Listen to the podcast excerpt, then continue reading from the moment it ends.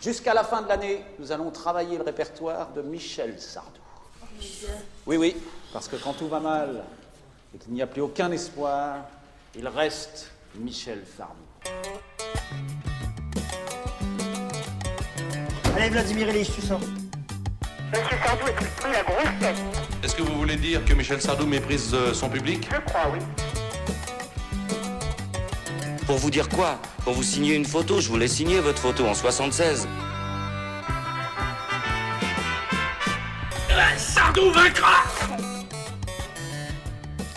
Sardou vaincra, n'est-ce pas? Sardou vaincra toujours Toujours. Voilà, Bonjour. on vient de vous péter les oreilles une nouvelle fois. C'est notre nouveau rituel d'entrée de podcast. On vous pète les oreilles. Euh, bonjour. Bonjour. Bonjour. Bonjour. Bienvenue dans Stockholm Sardou, le podcast des captifs de Michel Sardou. Michel Sardou. Un podcast où on s'amuse à parcourir euh, chanson après chanson, note après note, rime après, rime, album. album après album, la discographie de Jean-Jacques Goldman. Non, pardon, Michel Sardou. Didier Barbelivien. Didier Barbelivien. C'est ça. Ça La va être le grand n'importe quoi cet épisode, je le sens. Euh, bienvenue dans cet épisode qui sera euh, très probablement le dernier de la saison. C'est un, un- un season final, comme on dit. Ouais. euh. Euh, Est-ce qu'on fait une comédie musicale à la fin comme dans les, les séries euh, Truc un peu Je spécial. ne l'exclus pas. Oh, Je ne l'exclus pas. D'accord. Euh, c'est un season final, donc attendez-vous à beaucoup de roues libres et beaucoup d'improvisation. Et puis on va quand même vous parler d'un album de Michel Sardou, hein, on est quand même là, là pour ça. Euh, je ne suis pas seul, je suis Martin, mais je ne suis pas seul. Je suis. Enchanté, pas seul. Bonjour. non, euh, ne suis pas seul. Euh, J'ai un bolchevique avec moi. Ouais, un dangereux gauchiste. Salut Martin, bonjour à tous. Comment ça va, Julien? Bah écoute, ça va pas mal. Il fait beau, c'est l'été. Euh, On est, euh, on est en train de boire une grosse boisson de déglingo, un thé glacé bio. Donc autant vous dire que cet épisode s'annonce sous les meilleurs, euh, sur les meilleurs augures. Il y a de la théine. Hein. Ouais. Il y a de la On va- théine. On va pas dormir. Attention. À cette heure-là, quand on boit du thé, nous on dort plus. hein. Ah, puis on fait des, on fait, on fait des calembours. Ah bah oui. Je sais pas pourquoi j'ai envie de faire des calembours pendant cet épisode. Voilà, sa- sachez-le. Sachez qu'il y a un gros risque, euh, il y a un gros risque de dérapage sur, sur cet euh, épisode. Euh, de quel album allons-nous parler aujourd'hui? Eh bien, nous allons parler d'un album qui s'appelle euh, Michel Sardou, comme tous les autres, mais qui s'appelle aussi euh, Vladimir Ilitch. Oui. Et qui est donc l'album qui comporte la chanson Vladimir Ilitch, év- évidemment. Euh, mais donc, il y a une petite, euh, une petite inconnue qu'on n'a pas réussi à résoudre précisément, puisqu'il y a différentes versions de l'album, mais aussi du vinyle du 33 tours d'origine qui comporte le titre Vladimir Ilitch. Les autres ne comportent que l'inscription Michel Sardou. Donc, pour une fois, on peut vraiment se demander si l'album s'appelle Michel Sardou ou s'il s'appelle Vladimir Ilitch. On peut se le demander. Voilà, va-t-on se le demander Va-t-on se le demander. Là, viens de tuer le game avec ce truc hyper technique d'entrée de jeu, c'est bon. Allez, on peut partir sur l'arrangement Euh, précis des cordes de chaque chanson. Je crois bien que officiellement il s'appelle quand même Michel Sardou. hein. Ok, J'ai- J'ai j'ai bien vérifié, je crois, je crois que c'est dans la réédition qu'il est sorti avec, euh, avec euh, l'inscription euh, Vladimir sur la pochette. d'accord, je, je m'incline. Il me semble. Ok, très bien. Mais bon, voilà, ça, vaut- ça valait le coup d'en débattre. hein. Oui, comme, comme à peu près sur chaque album de Michel Sardou. En tout cas, cet album est né en 1983, euh, deux ans après moi. Et, Et 7 avant moi. Et sept avant toi. Euh, il a. je suis en mode roue libre complète, j'ai même pas les chiffres de vente euh, sous les yeux. 780 000, car je l'ai retenu par cœur en le lisant sur la fiche Wikipédia. 760 000, pardon. Ce qui est bien. Ce qui, est, ce qui est un bon score pour un album de Sardou, ce qui est très loin des- de ses meilleures, meilleures ventes, mais ce qui est pas loin. Je crois que sur Selon que vous serez, etc., etc., qui était sur le. Qui est, qui est celui dont on s'est occupé euh, la dernière fois, on était sur un score à peu près, euh, à peu près équivalent. D'accord. Mais euh, alors ceci dit, euh, si je me si je me trompe pas, on, il fait suite à euh, les années 30. Oui, c'est ça. Enfin, Qui- où il était là, ça dépend. Qui, il était là, oui. Il a, lui aussi, il a beaucoup de noms. Ouais. Et qui avait plutôt pas très bien marché, je crois. Donc c'est Je- un certain rebond dans les ventes Je crois après les années 30. qu'effectivement, euh, on est, euh, on est, on est, on est. Ah tiens, j'ai pas le nombre de, de ventes Je- sur celui-ci. Je crois qu'il a été dans les 400 000. euh, Mais oui, oui, on, est- On est sur une période où il vend un petit peu moins. Ce qui était un gros creux après euh, les lacs du Connemara qui avaient tout explosé. Mais les lacs du Connemara qui arrivaient lui-même après un gros creux Ouais. qui était la génération Loving You et, et, et, et, Et Verdun. Et Verdun. Enfin, qui s'appelle deux Verdun. albums qui s'étaient un petit peu moins bien vendus Mm. que, que les autres. Donc on, on est, on va dire, sur une période en dents de dans, dans les ventes de, de Sardou. Par contre, cet album a une grosse, grosse cote, j'ai l'impression, auprès des, des fans de, de notre ami Michel. Oui, et alors, euh, je, vais- je vais pas aller tout de suite, euh, je vais pas dire, on se demande pourquoi, mais euh, c'est un, c'est un album qui me pose personnellement beaucoup de problèmes. Euh, c'est un album euh, qui, euh, de, qui, pour moi, hein, comporte trois chansons que j'adore, vraiment, Mhm. et six qui m'ennuient profondément. Alors, je, je serais peut-être un peu moins sévère sur le ratio chanson que j'adore, chanson qui m'ennuie profondément. Moi, je mettrais plus euh, 5-5. Enfin, non, c'est pas possible. 5-4. Euh, cela dit, il est assez en dents de scie. Mais je vois très bien pourquoi euh, cet album peut plaire aux fans. C'est que c'est le dernier euh, sur lequel on va vraiment avoir des chansons à la Sardou. euh, des années 70, c'est-à-dire ces grandes chansons extrêmement grandiloquentes avec beaucoup de points instrumentaux, euh, je me souviens quand on avait parlé de la vieille dans le tout premier épisode, j'avais dit que c'était des mini-opéras. Oui, absolument. Et là, on retrouve- Ouais, ouais, complètement. ouais. Euh, ces choses-là, et si j'ai pas de bêtises, c'est la dernière fois qu'on les a euh, chez Sardou. Et donc, euh, voilà, c'est. Je pense que c'est le, le dernier d'une certaine ère avant de rentrer dans quelque chose de différent, puisque le suivant c'est Io Domenico Ouais. qui assure une, sorte- une sorte de, de transition vers ce qui après sera euh, euh, chanteur de jazz et puis Mm. ensuite les, les autres de la fin des années 80, du début des années 90. Musulmane et compagnie. Donc voilà, je, je pense qu'il y a ça qui fait que euh, cet album est attachant dans la, dans la discographie de Sardou. Après, effectivement, euh, si je coupe la, la, tracklist de l'album en deux, c'est vrai qu'il y a euh, une, deux, trois, quatre, cinq chansons que j'aime bien et quatre que je saute systématiquement. Euh, c'est oui oui non mais ah, c'est un album enfin néanmoins c'est un album attachant hein, je trouve mais à chaque fois que j'écoute vraiment il y a, cinq chansons sur lesquelles je euh, souffre beaucoup. Mhm. une où je souffre pas mais qui me fait rien. Ouais, et, euh, et voilà. D'accord. bon je vais sûrement me faire casser la gueule. C'est pas grave. Bah, j'ai déjà sorti mon point américain. bon bah écoute. Tu sais j'ai mon couteau entre les dents hein, en bon bolchevique bon bah écoute euh, je propose qu'on commence par un point météo Euh, oui, d'accord. je- viens de comprendre. Oui, allons-y. Quel, Donc- quel sera le temps euh, sur la Bohème? Alors, un vent de Sibérie euh, souffle sur la Bohème. Euh, D'ailleurs, les femmes sont en colère, hein, sont en colère, pardon, aux portes des moulins. À cause du vent de Sibérie? Euh, à cause, euh, oui, à cause du vent de Sibérie. Enfin, on ne sait pas trop. Ou c'est peut-être le temps qui s'écoule et qui a passé pour rien. Je, je ne sais pas. Est-ce qu'on se tairait pas juste pour écouter le début de la chanson? Peut-être qu'on peut faire ça.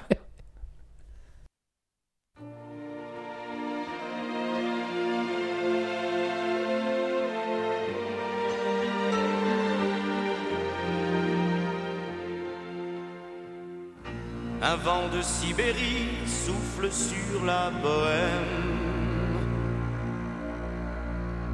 Les femmes sont en colère aux portes des moulins. En fait, t'as aucune originalité. Tu viens de dire exactement ce qu'il ce qu'il vient de dire là. J'avoue. J'avoue, j'ai tout copié. Ah bah bravo. Bon, alors que dire? Là, on, on parle d'un d'un grand incontournable de, de la discographie de, de Sardou. Cet album, il est, il est très embêtant parce que il s'ouvre sur un monument, il se ferme sur un autre monument, et Mm. entre les deux, c'est difficile en fait de caser des bonnes chansons entre Ouais. deux chansons aussi énormes. Euh, que dire sur cette chanson, Vladimir Ilitch Vas-y, je te, je te laisse commencer pour une Ah, fois. bah écoute.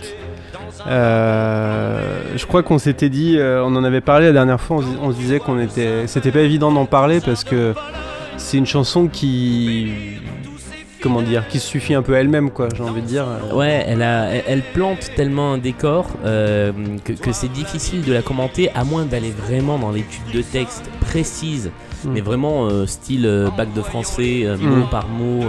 parce qu'elle est, elle est extrêmement référencée et extrêmement pointue.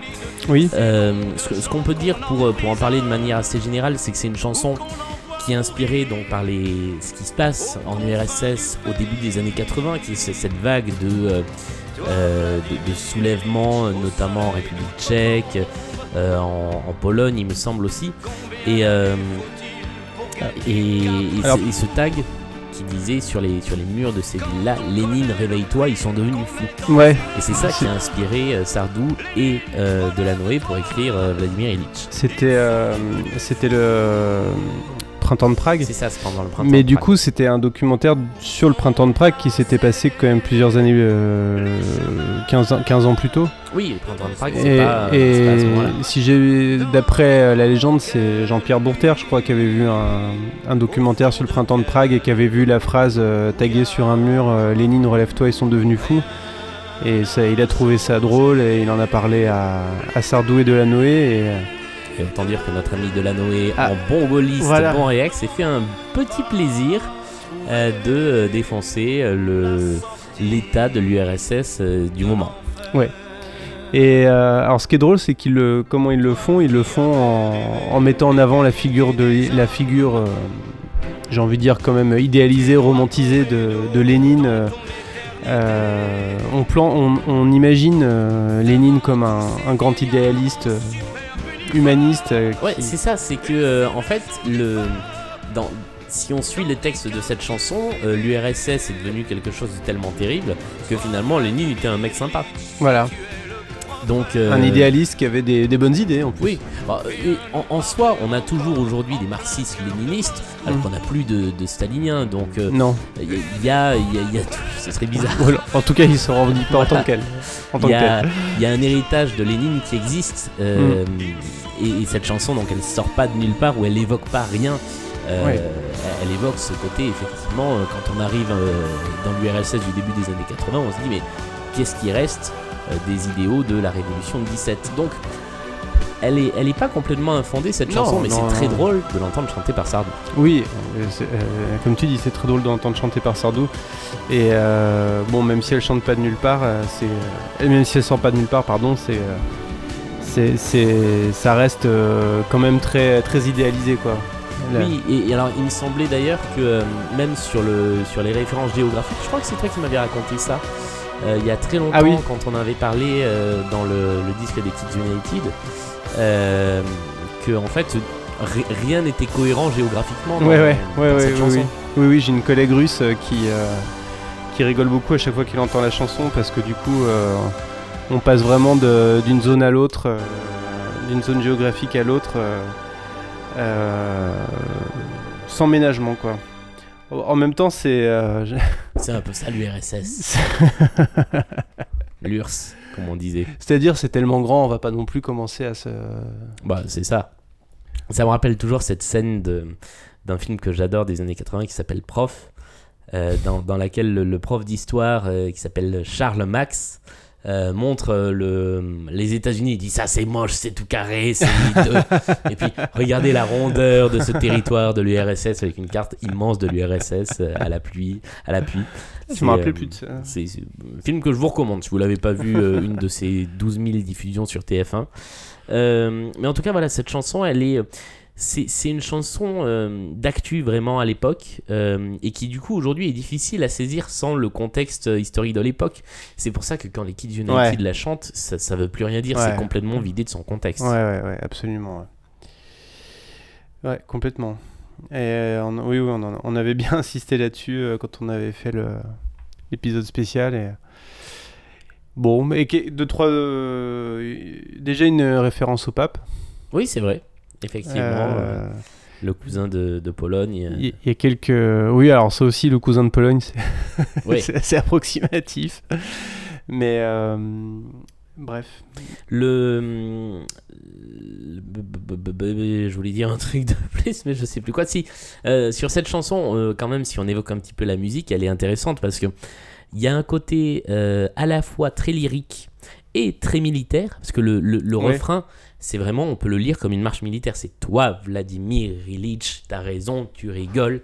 C'est Ouais. très militaire et en même temps, il y a ces sortes d'envolées lyriques.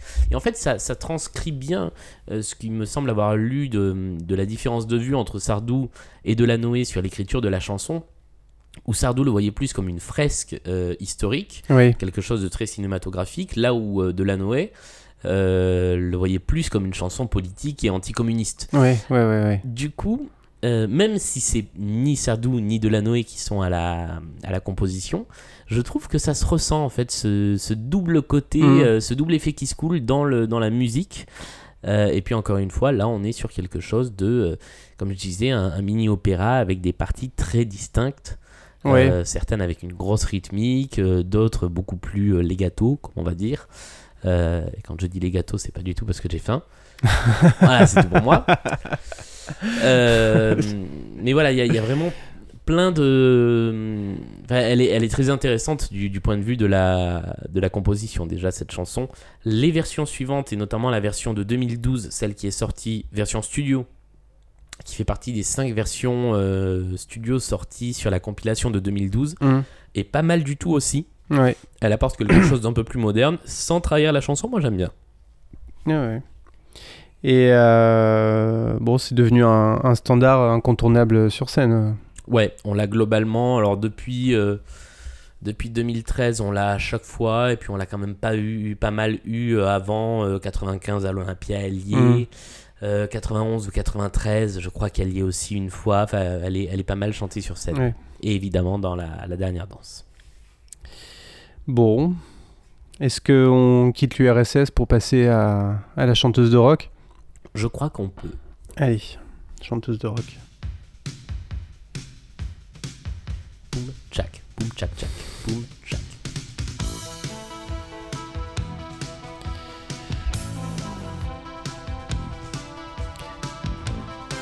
Donc c'est une chanson sur l'orientation professionnelle plutôt. hein. Oui, c'est ça. Clairement, c'est la, c'est la chanson du CIO. C'est la C'est- chanson euh, pas du ouais, conseiller d'orientation. Ouais, euh, c'est ça. c'est ça, une CIO. Mm. Elle voulait faire chanteuse de rock, mais euh, elle avait pas les diplômes. Bah, c'est ça. C'est un peu Elle ça. n'est hein. pas ce qu'il faut. Euh, bon, voilà, première chanson du tunnel, des chansons qui me, qui me passent un peu au-dessus, qui me, qui me dérangent pas, mais qui me passent un peu au-dessus. Mais Moi, je l'aime bien celle-ci. Euh, c'est alors il y, a- il y a deux euh, il y a deux explications possibles. Et, et du coup, ils font référence à deux choses assez proches. En fait, euh, je vais vous expliquer mon cheminement. vas-y. Pour moi, c'était l'histoire d'une chanteuse euh, populaire classique euh, qui un jour se dit je vais faire chanteuse de rock. Et je voyais par exemple Régine vouloir se lancer dans le rock parce qu'elle voit que ça marche, quelque chose comme ça. Sauf que bah, c'est pas du tout taillé pour elle. Donc pour moi c'était très premier degré Ouais. Et euh, ça m'évoquait du coup euh, une chanson de Starmania Ah, euh, qui est la chanson de Ziggy. d'accord. La chanson qui s'appelle vraiment la chanson de Ziggy et pas Ouais. un garçon comme, pas comme les autres qui est Mm. la chanson que tout le monde appelle Ziggy Ouais. euh, dans laquelle Ziggy dit alternativement selon les versions qu'il veut faire danseur de rock puis batteur de rock puis chanteur de rock mais dans la première version il dit vraiment qu'il veut être danseur de rock et il y a quelque chose dans son personnage d'assez euh, d'assez antinomique c'est à dire que euh, en gros c'est euh, tout le monde me dit que je pourrais pas faire danseur de rock mais moi je sais que je serai danseur de rock et je trouvais qu'il y avait dans cette chanson là la chanteuse de rock quelque chose qui, euh, qui collait bien avec ça euh, D'autant plus qu'il y a plein de paroles qui visent de- qui, qui évoquent un peu l'idée de renverser l'ordre établi. Euh, Il y a le ciel en bas, la terre en l'air. Il y a, il y a des choses comme ça Mhm. qui euh, bouleversent un peu les codes. Euh, donc ça, c'était l'explication que j'avais en l'écoutant pour la première fois. Et, euh, et en allant euh, sur un forum que nous ne citerons pas car euh, nous citons sur Club Sardou évidemment, j'ai lu une autre interprétation qui disait que c'était juste une rêverie en fait. C'est une femme lambda qui rêve d'être chanteuse de rock pour faire autre chose que de s'ennuyer dans son quotidien. Il y a même une théorie qui disait que c'était l'autre femme de la chanson L'autre femme de deux albums plus tôt Ah oui. euh, qui, euh, en allant faire la pute, euh, rêvait d'être chanteuse de rock. Je trouve que ça va un petit peu, un petit peu loin.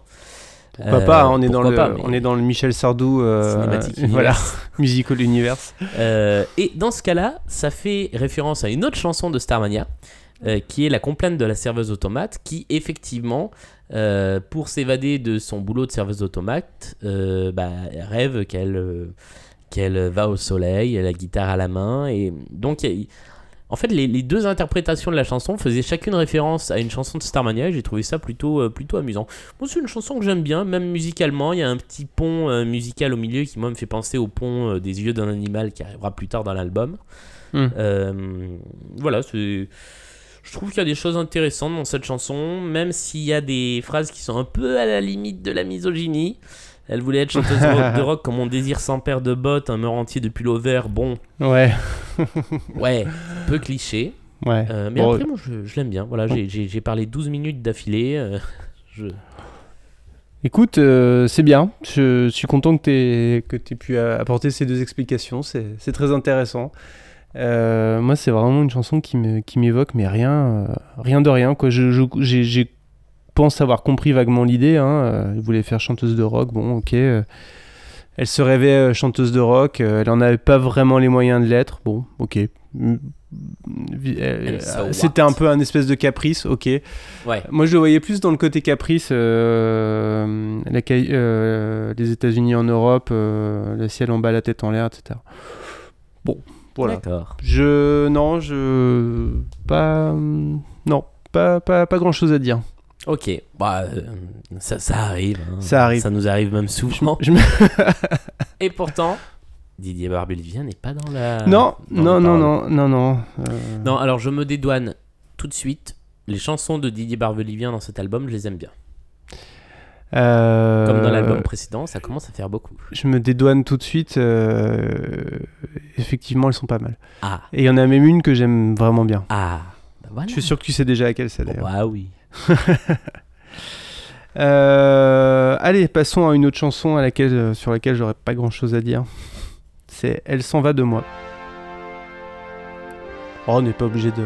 Si Non, on n'est pas obligé Non, de se on n'est faire pas obligé. hein. Non, on n'est pas obligé de se faire l'intro. Elle s'en va de moi, c'est une chanson sur une femme qui s'en va de moi. Exactement. elle- Enfin, de toi ou de moi du coup Parce que non, je elle s'en va de moi et Ah, elle revient à la fin de l'été, c'est ça Ah oui, Oui, voilà. elle, elle, elle s'en va. En fait, euh, c'est mal orthographié. Elle s'en va de moi. C'est D-E-I-X-M-O-I-S. Ce qui fait que du coup, en fait, ça rejoint 55 jours, 55 nuits, qui est l'explication de cette chanson. Et il se trouve que la femme qui s'en va de moi, eh ben, quand elle passe 55 jours, 55 nuits à Paris, c'est pour faire la pute. Et ça rejoint l'autre femme Ah oui. qui rêve d'être chanteuse de rock. Tout se rejoint. Bon, bah écoute, j'ai l'impression qu'on va. Allez, c'est bon, on Voilà, la allez, drop the mic, drop the mic. non, euh, alors j'ai noté des vraies choses sur cette chanson. Ah ouais? Ah cool, parce que. Moi j'ai noté que des conneries. Non, il y, a- il y a un truc qui est très surprenant avec cette chanson. Je sais pas si c'est volontaire ou pas, mais je pense que quand on est auteur de chansons euh, professionnelles, c'est le genre de truc qu'on ne laisse pas au hasard. La chanson s'appelle Elle s'en va de moi. Ça dépend si on est Pierre Delanoë ou Didier Varpin. Oh. Ah, d'ailleurs, il l'a dit. Il l'a dit. Euh, donc ouais, c'est Elle s'en va de moi, donc il y a deux pronoms, elle et moi. Euh, et la chanson commence par un autre pronom qui est il. Et c'est très surprenant en fait, parce qu'on s'attend à avoir une chanson dont la première phrase aurait pour sujet elle ou moi. Et en fait c'est il. Et c'est ça qui est très intéressant, c'est qu'il nous faut un petit moment pour comprendre que ce il, en fait, c'est le pivot de la chanson. C'est celle qui est, c'est celui qui est entre elle et moi. Hmm. Euh, et qui est celui pour qui elle part. En fait, elle ne s'en va pas comme ça, c'est elle s'en va avec quelqu'un d'autre, et c'est la chanson de quelqu'un qui assiste impuissant euh, au, à- au départ de sa bien-aimée pour quelqu'un d'autre, qui Ouais. voit très bien ce qui est en train de se passer, euh, et qui en fait n'y peut rien. Et c'est encore une chanson de fin de couple comme c'est euh, les frères Sardou. Euh, avec plusieurs petites choses qui sont intéressantes. Il y, y a cette phrase qui dit Elle ne sait peut-être pas encore que tout finit avec l'aurore. Il y a un peu de rancœur quand même. Ouais, Il ouais. y a un peu ouais, le côté ouais. euh, Elle s'en va, bah ok, mais euh, ça va pas durer quoi. Ouais, ouais, ouais. Euh... Oui, bah le sens de la chanson est, re- est relativement clair, devient assez clair après quand euh, il dit- elle dit euh, euh, devant mes yeux éclate leur plaisir. Bon, on a compris là. Ouais. Ça m'a fait penser à Et tu danses avec lui de c'est Jérôme.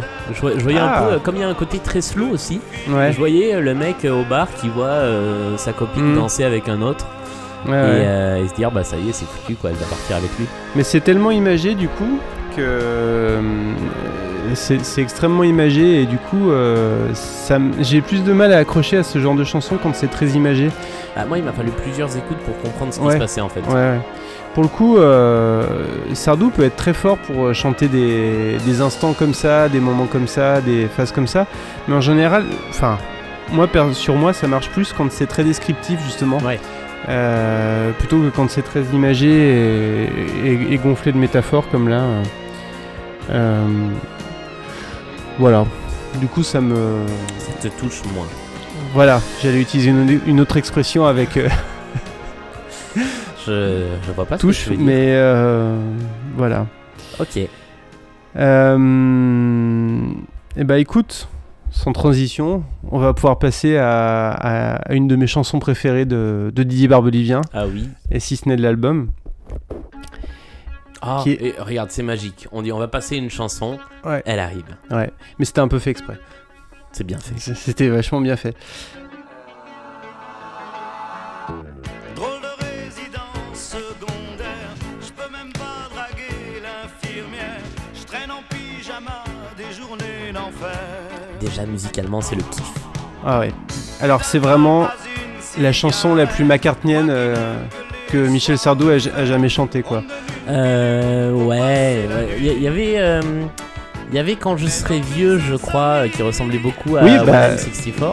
D'ailleurs, euh, encore, euh, encore sur le même- la même thématique. Ouais. Mais je veux dire, même, même sans parler des, sans aborder encore les paroles, rien que musicalement, euh, Ah bah oui. avec les petits chœurs, les petits, les petits touloulous et tout ça, c'est tellement, tellement Ma- McCartney, c'est incroyable quoi. Elle est. je, je regrette qu'elle ait jamais été faite en live Ouais. parce qu'elle a vraiment un potentiel pour, euh, pour du live, pour s'amuser avec la batterie, avec. euh, Il y a des petites choses en plus. Ouais. euh, là, euh, je crois que ça va arriver là dans les un- une espèce de steel band ou un truc comme ça. A- hein. ouais, et puis des. Ah non, c'était pas ça que je Mm. pensais. Des, des- des décrochages en fait de la, Ouais. de, de la grille d'accords et de la ligne mélodique. C'est, euh, elle est hyper intéressante musicalement. Et puis il y a une descente chromatique dans le refrain et j'adore ça. J'y pensais. Ah, mais c'est vraiment une chanson que j'adore euh, énormément. Alors euh, peut-être qu'on peut parler de, de, de quoi qu'elle parle cette chanson. Ouais, bah justement, c'est encore une chanson où, où Sardou se voit euh, vieux, Mhm. s'imagine vieux, euh, là en l'occurrence. Alors moi j'ai mis probablement vieux. Parce qu'en fait, il, Ouais. est, il est malade et à l'hôpital, mais on n'est pas sûr et certain qu'il soit vieux. Je crois qu'il y a. Alors attends, il faut que je reprenne, mais. Je crois qu'il y a deux, trois. euh, Il dit, il paraît que j'ai la, le cœur fragile et euh, la tension d'un vieillard débile. Ouais, Mais si- Ah oui. s'il a la tension d'un vieillard, d'un vieillard débile, c'est pas forcément c'est qu'il qu'il est pas. lui-même. Oui, t'as vieillard. raison, t'as raison. Effectivement, c'est peut-être pas forcément vieux, c'est peut-être plutôt juste malade. euh, Ouais. Et du coup, cette chanson. Mais après, voilà, moi, le- c'est vrai que la première idée que je m'étais fait, c'est la Mhm. maison de retraite. C'est Ouais. euh, voilà. C'est le Sardou vieux qui se revoit jeune et qui, et qui voudrait pouvoir retourner à ça. Et, euh, et en fait, euh, elle est triste cette chanson, elle est terriblement triste. C'est, euh, enfin, elle, est, elle est pas triste, elle est nostalgique. Euh, c'est l'histoire d'un mec qui euh, rêve de. En gros, d'une dernière éclate avant de mourir, quoi. Ouais, c'est ça, ouais. Ou, ouais, ou d'une dernière éclate, ou juste de. Oui, si, oui, euh, oui, oui, effectivement. Ou en tout cas de de pas de pas rester coincé dans un hôpital ou dans un hospice ou on Ouais. ne sait où pour euh, et plutôt euh, prendre tous les risques pour retrouver sa, sa vie de. En, en fait, c'est ça, il y a une, il y a, y a une, une palette d'interprétations qu'on peut avoir de cette chanson. Parce que je me rends compte que j'ai beaucoup changé de- d'interprétation sur cette chanson depuis que je l'écoute, parce que celle-là, ça fait très longtemps que, que je l'aime beaucoup.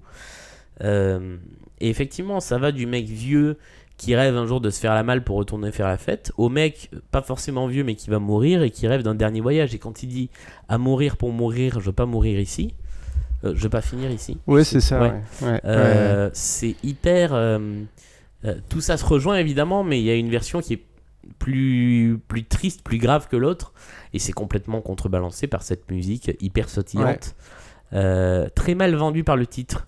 Euh, Ouais. Très longtemps, je l'ai pas écouté cette chanson parce que je me disais Bière et Fräulein, ça va être un truc à tyrolienne, euh, ça va être chiant.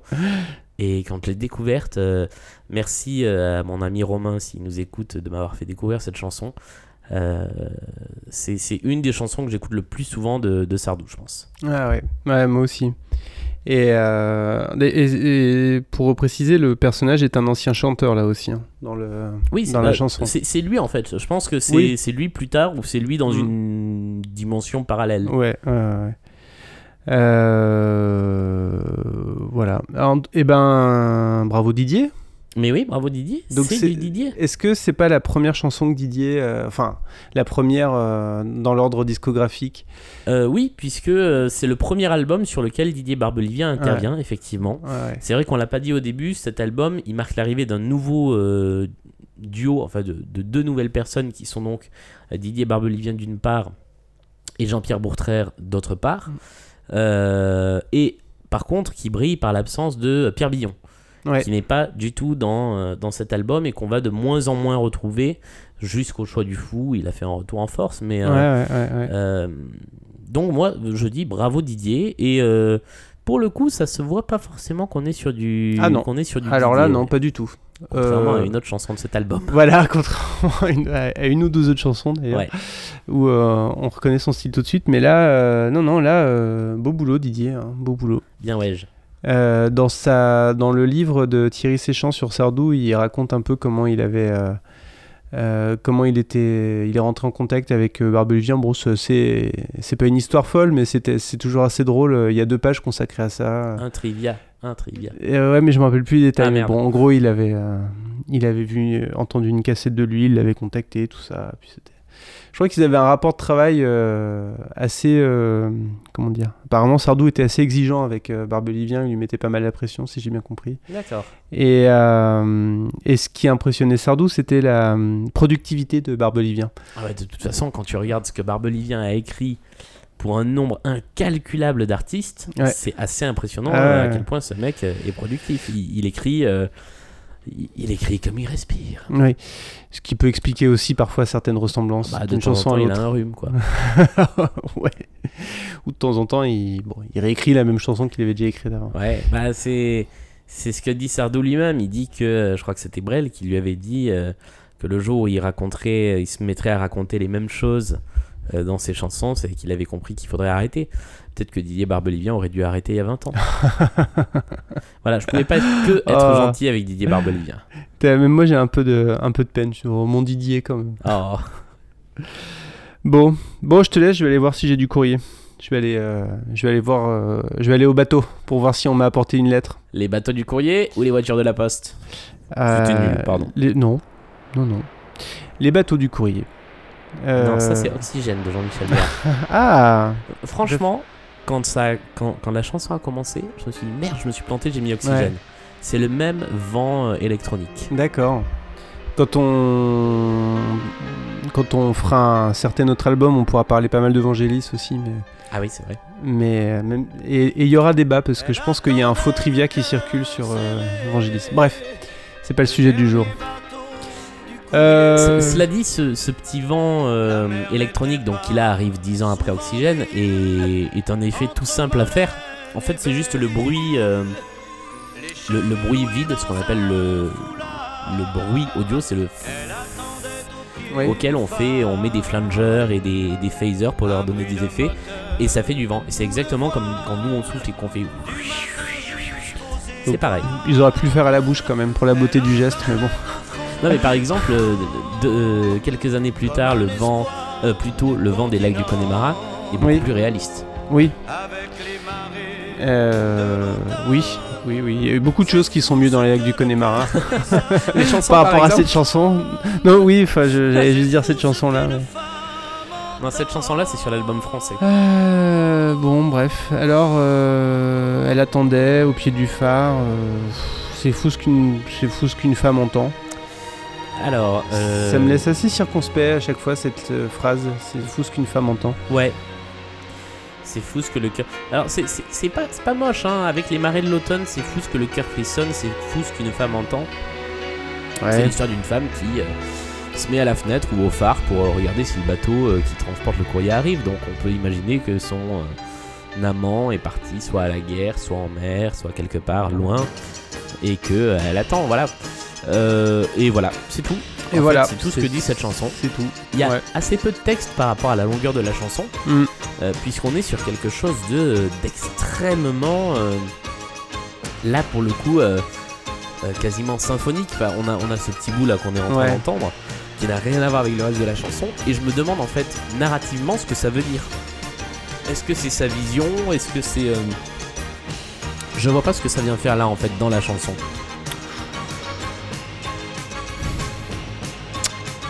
Ben, euh, oui, euh, l'attente, j'imagine. L'attente que nous aussi on est en train de subir. l'attente que ça se termine pour Là, que. là, là, on va se faire défoncer parce que je crois que cette chanson elle est assez appréciée. Et en Ouais, même temps, ouais, on peut assumer. hein. Désolé, mais alors. Et alors, franchement, cet album, je l'ai vraiment écouté. hein. Je l'ai écouté, écouté, écouté. C'est un des albums de Sardou que j'ai le plus écouté, je pense, dans ma vie. Mais y a rien à faire. euh, ça veut pas. Il y, a- y y quelque chose dans, dans cette partie euh, des couplets qui est très Jean-Jacques Goldman. Ouais, C'est, ça m'a beaucoup fait penser à euh, la vie par, par procuration, oui, complètement, ouais. euh, y compris dans le texte et dans la musique. Ouais.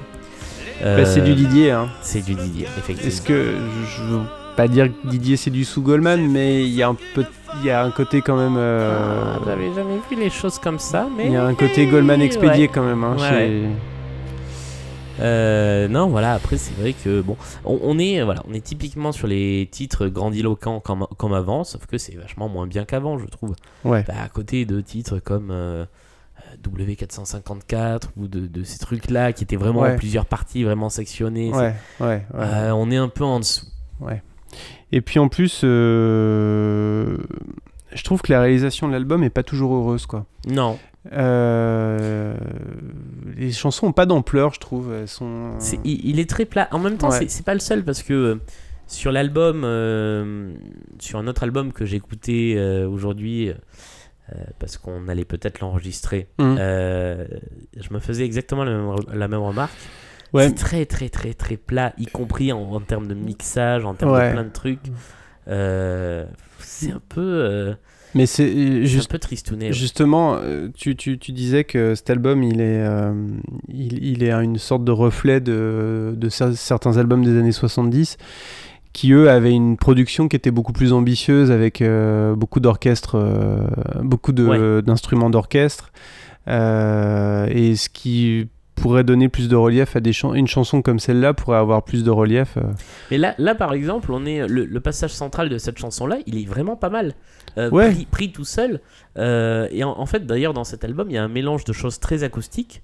Cette chanson-là, si on enlève le, le vent, euh, elle est quand même très acoustique. Je pense, je me demande si c'est pas un vrai orchestre qui joue ce- cette partie Euh, centrale.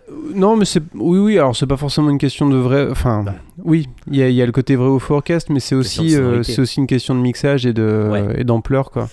Et Dis-je. le comment dire euh,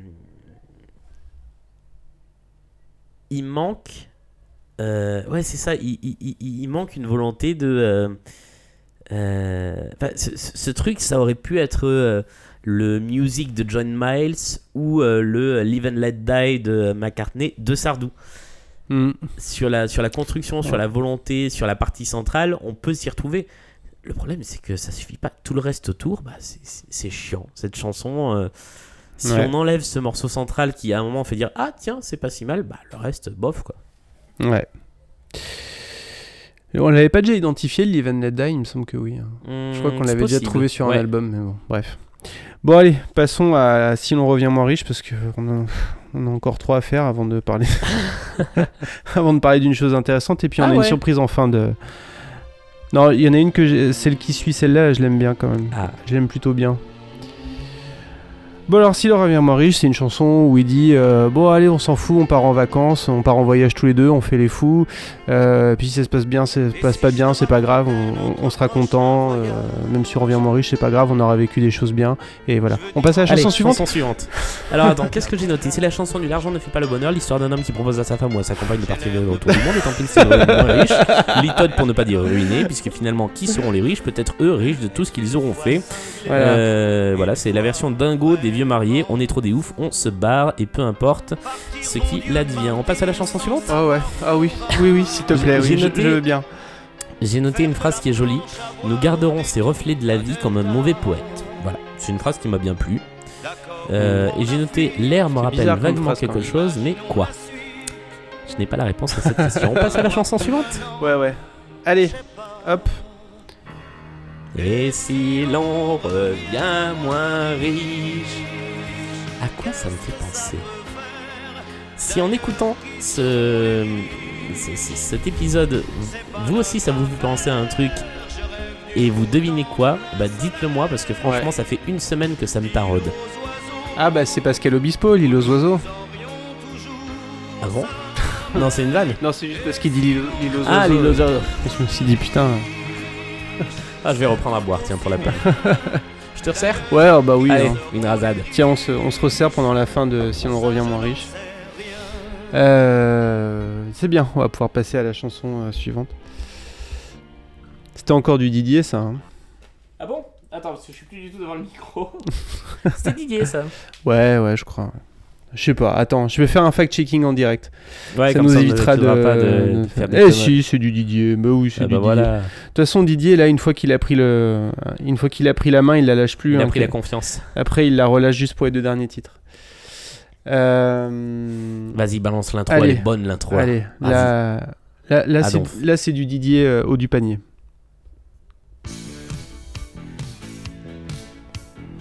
Mais on va rapidement se rendre compte qu'on est chez Didier. C'est bon, c'est du Didier. Il a dit comme. Il a dit comme et il nous lâche son petit, euh, son petit rythme. euh, ah ouais. son- Mais alors là, qu'est-ce que ça marche bien? Ouais, ça marche bien. Il y a un truc qui est euh, assez euh, pas étonnant, mais assez amusant, c'est que elle est très dure à chanter cette chanson parce qu'il faut placer les respirations. Et on a déjà fait la remarque que euh, les chansons euh, De, de, Didier. Barbe bah, Olivien, c'est c'est un torrent de mots. Et il faut réussir à ouais, placer les respirations. Ouais. en live, notre ami Michel, il a beaucoup de mal à les, à les placer. Et plus ça avance dans le temps, plus il a de mal. Donc dans la version de 2011, il y a un moment où il chante. On sent qu'il il est à bout de souffle. Il fait euh, là de temps en temps les yeux d'un animal. Et c'est. euh, mais en même temps, ça, ça va tellement bien avec le thème de cette chanson, avec la- l'animalité, euh, que c'est une chanson qui est vraiment effrénée. Et je trouve que ça passe vachement bien. euh, bah, pour le coup, le, le texte et la musique sont au service d'une même idée. Et ça, je trouve que quand, quand on a cette, cette collusion du texte et de la musique, euh, bah, ça marche bien. Euh, c'est vrai qu'elle fonctionne plutôt pas mal, j'avoue. C'est pas, c'est, c'est, c'est pas une chanson que j'adore, mais euh, parce qu'elle elle est trop marquée Didier pour moi. c'est trop, c'est trop. Tu peux pas ne pas entendre euh, entre entre le rythme et le et les paroles qui enchaînent des coms et. Bah, alors moi, j'avoue que c'est une chanson que j'aime depuis très longtemps. Donc avant même de savoir quelles étaient les chansons composées par Didier Barbelivien, Ah, et j'adore, même- j'adore ce passage. alors que moi, c'est ce que j'enlèverais dans Ah la ouais, chanson. c'est vrai. Ouais. Euh, qui d'ailleurs n'existe pas. Si en version Bercy 98, c'est un solo de saxo. Ah, Et ça en doit pas être version, très heureux, ça. euh, 2001, c'est pas mal. C'est enfin, c'est complètement métamorphosé en 2001. Mais c'est quoi ça C'est du corps? On dirait du corps français, ouais. Hmm. Euh, Pardon, t'as jeté. ouais, avant même de savoir quelles étaient les chansons composées par Barbelivien, et je pense avant même de savoir qui était Didier Barbelivien, j'adorais cette chanson. Donc en fait, je me suis jamais posé la question, et je connais les paroles de cette chanson par cœur, alors que c'est pas facile, depuis Ouais. que j'ai euh, 8 ans, quoi. Ah ouais. C'est une Madeleine de Proust alors. Ah ouais, ouais, et puis elle me parle, quoi. Franchement, quand je suis. euh, euh, quand, quand je m'entiche du- d'une fille, c'est bien dit ça. Euh, si en plus elle a les yeux d'un animal, alors là je suis là-dedans. quoi. Si je peux chanter cette chanson en pensant aux yeux de quelqu'un, je kiffe. Ah, à condition que ce soit pas des yeux carrés de chèvre. Non, non, non, non, c'est pas ce genre d'animal là. Plutôt les yeux de biche Exactement. ou, euh, ou les yeux méprisants d'un chat Ouais, mais ça c'est toujours méprisant les yeux d'un chat. C'était un message du CCC, le comité contre les chats. Euh, ouais, ouais, ouais, bah écoute, euh, non, j'aime bien cette chanson, mais sans plus, alors du coup, je vais avoir du mal à, à ajouter euh, quelque chose? Bah moi c'est comme souvent quand j'aime bien une chanson, euh, je me fais avoir à mon propre jeu puisque sur la feuille je marque total kiff pour cette chanson.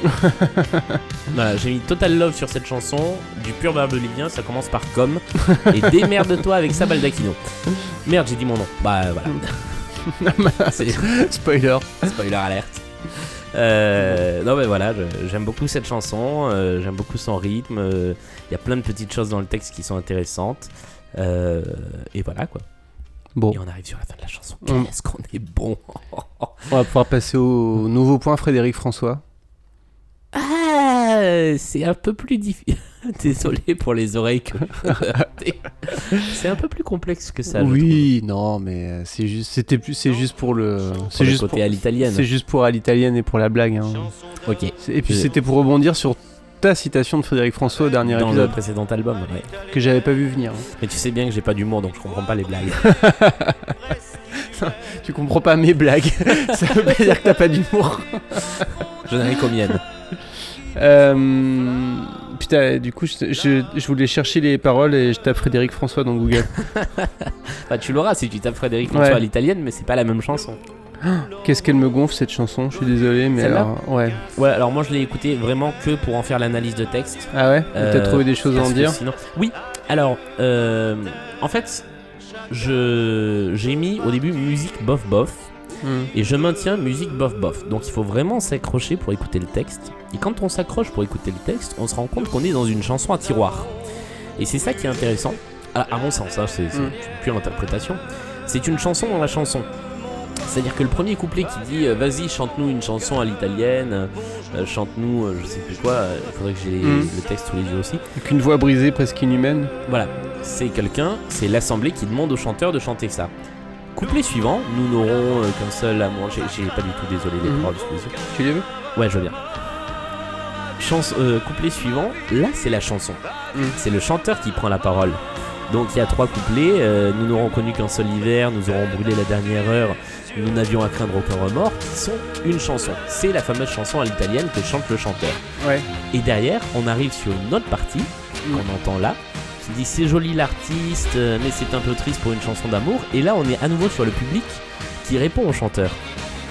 Ah Et donc on sort de la chanson, on reste dans la chanson qu'on écoute, mais on sort de la chanson dans la chanson pour revenir à la dimension euh, le public qui parle à l'artiste. Et à la fin, c'est là qu'il y a le, le twist, c'est que finalement euh, l'artiste refuse de chanter quelque chose de plus joyeux parce que euh, pour lui, bah, euh, l'amour est triste, il est certainement très triste. je sais plus comment il le dit, mais et donc il revient dans les derniers couplets, mais pour quelques secondes parce qu'on a un fade out très rapide Mm. sur sa chanson. Euh, donc, donc voilà, c'est euh, c'est assez intéressant parce qu'il y a un- une construction scénaristique de cette chanson vraiment à tiroir et qui est beaucoup plus intéressante qu'il n'y paraît. Ouais. Mais c'est juste parce que la chanson elle n'est pas accrocheuse et que du coup on Ouais, s'attache pas à. Oui, c'est ça, c'est difficile de suivre. euh, Ouais. ouais, ouais. En fait, j'ai beaucoup écouté cet album dans le métro pour préparer le podcast. Donc je me suis beaucoup endormi sur certaines chansons. Ah oui Et donc j'ai beaucoup fait, enfin endormi, somnolé, et donc j'ai beaucoup fait revenir en arrière, et donc j'ai beaucoup entendu le début de, ces, de celle-là et, de, euh, et des bateaux du courrier, je les ai écoutés euh, 20 fois en boucle parce que j'arrivais pas au bout de la chanson sans m'endormir. Ah ouais, bah c'est intéressant. euh, c'est intéressant de faire ressortir ça, même si je trouve quand même que la chanson est pas. Enfin, moi, elle m'accroche vraiment pas du tout, Ah non, du tout, du tout, du hein. tout. Euh, j'ai- et pourtant, pareil, hein, je l'ai écouté un paquet de fois, mais j'avais, euh, mais j'avais pas lu les paroles. C'est ce que j'aurais dû faire. J'aurais Petite peut-être, analyse de texte j'aurais peut-être mieux compris. Wow, je t'aime, Euh, italienne. Petite, euh, petite euh, parenthèse. Euh, j'aime bien. euh, j'ai une, une mini passion pour la chanson italienne. Ouais, Mais mini, hein, je suis pas un spécialiste, mais j'aime bien quand même. Et, euh, et donc j'ai écouté pas mal de chansons italiennes pendant un moment, et notamment Toto Cutugno. Ouais.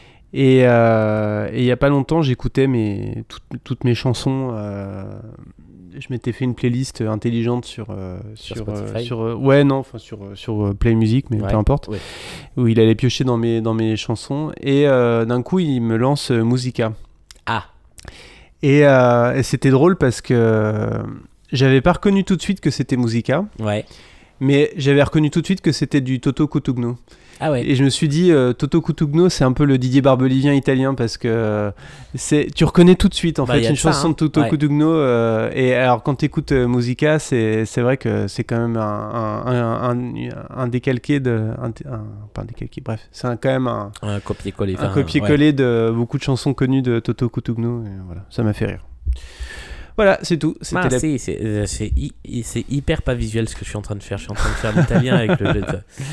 Bon, repassons. Mais euh, non, non, bah, alors cela dit, dans la, dans la pop euh, italienne et de la variété italienne, il y a plein de choses absolument géniales. Et dans l'italo disco et dans tous ces trucs-là. Ouais. Faudrait faire un podcast là-dessus.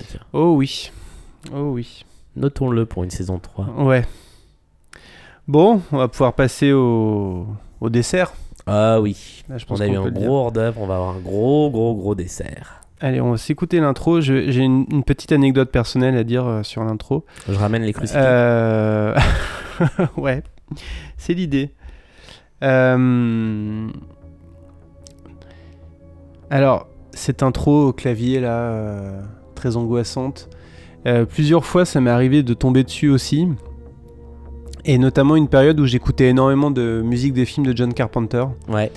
Euh, notamment The Thing, euh, qui n'a pas été. Alors, la- les films de, de John Carpenter, en général, leur, euh, leur bande originale a été faite par John Carpenter lui-même, Oui, parce qu'il est aussi, au- autant compositeur que, que cinéaste. à l'exception de The Thing où c'est Morricone, Ennio Morricone, qui a Ah fait ouais. la musique et il a fait exprès de faire quelque chose qui ressemblait un peu à, à du Carpenter.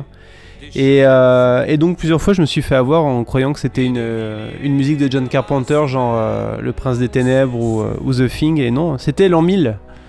Et alors cette, cette intro, elle est très, euh, elle est très particulière parce que d'une version à l'autre, moi je sais que donc le, le premier live avec lequel j'ai découvert Sardou, c'est le Bercy 98.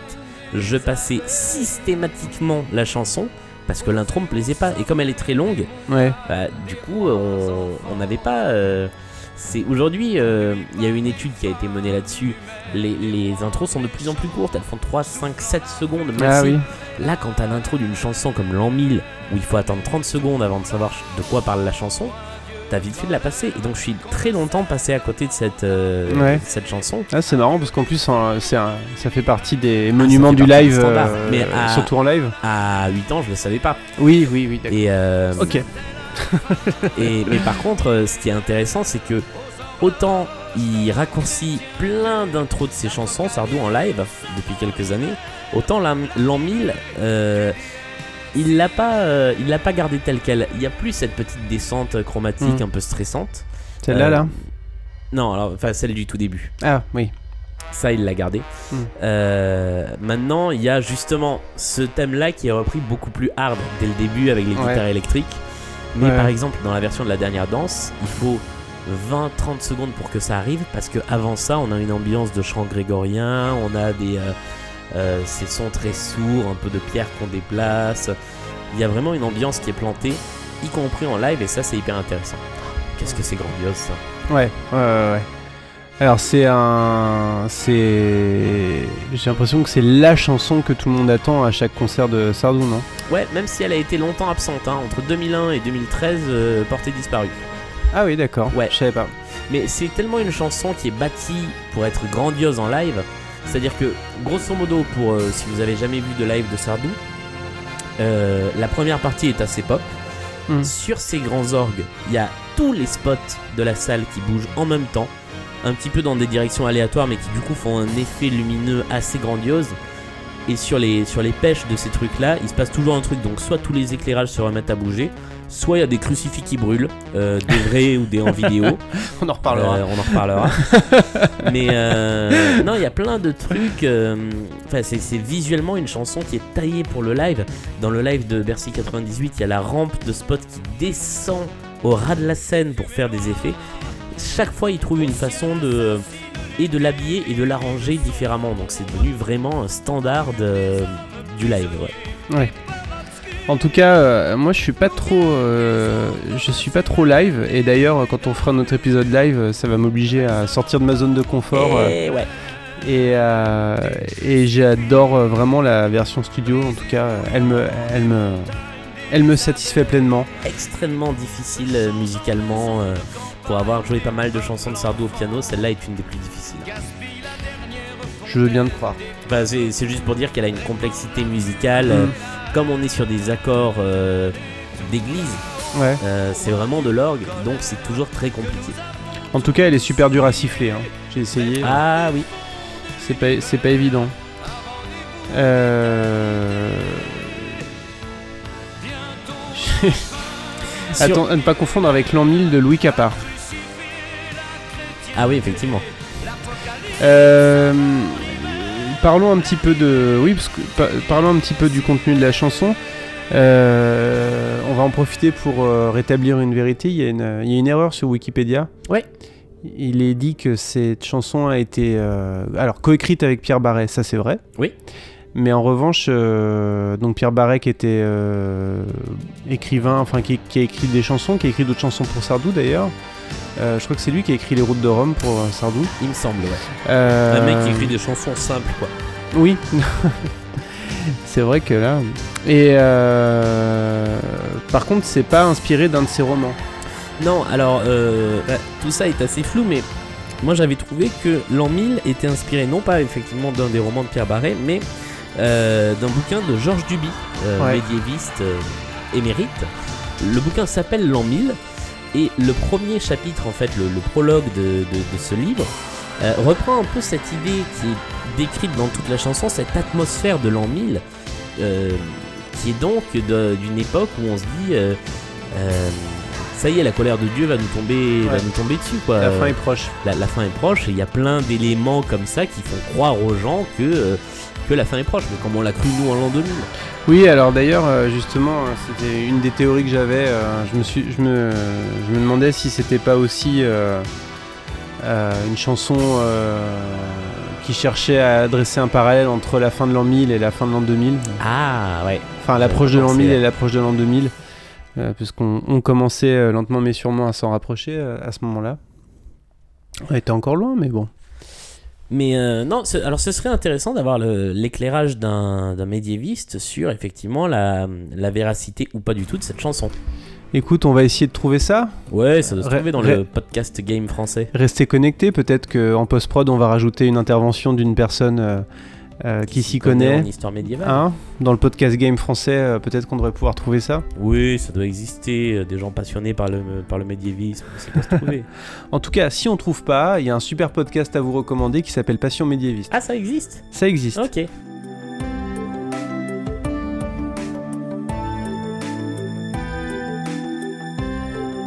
Est-ce qu'on sait tout du Moyen Âge? Et surtout, qu'est-ce que le Moyen Âge? En fait, il y a autant de réponses que de médiévistes. Mais qu'est-ce que je raconte moi?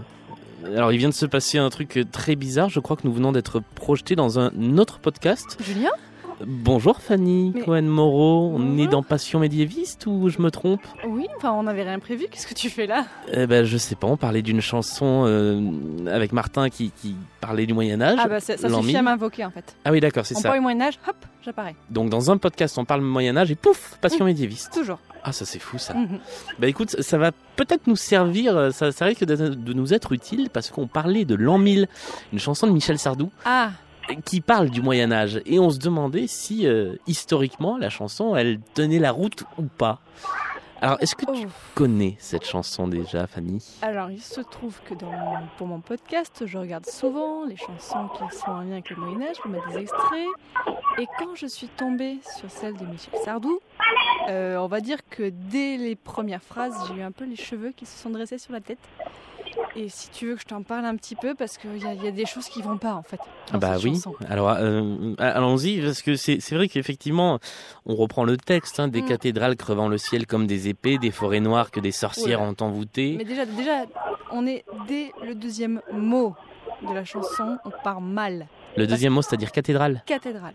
Parce que, donc, l'an 1000, donc euh, en 1000, les cathédrales se construisent surtout en Europe à partir du 11e et du 12e siècle.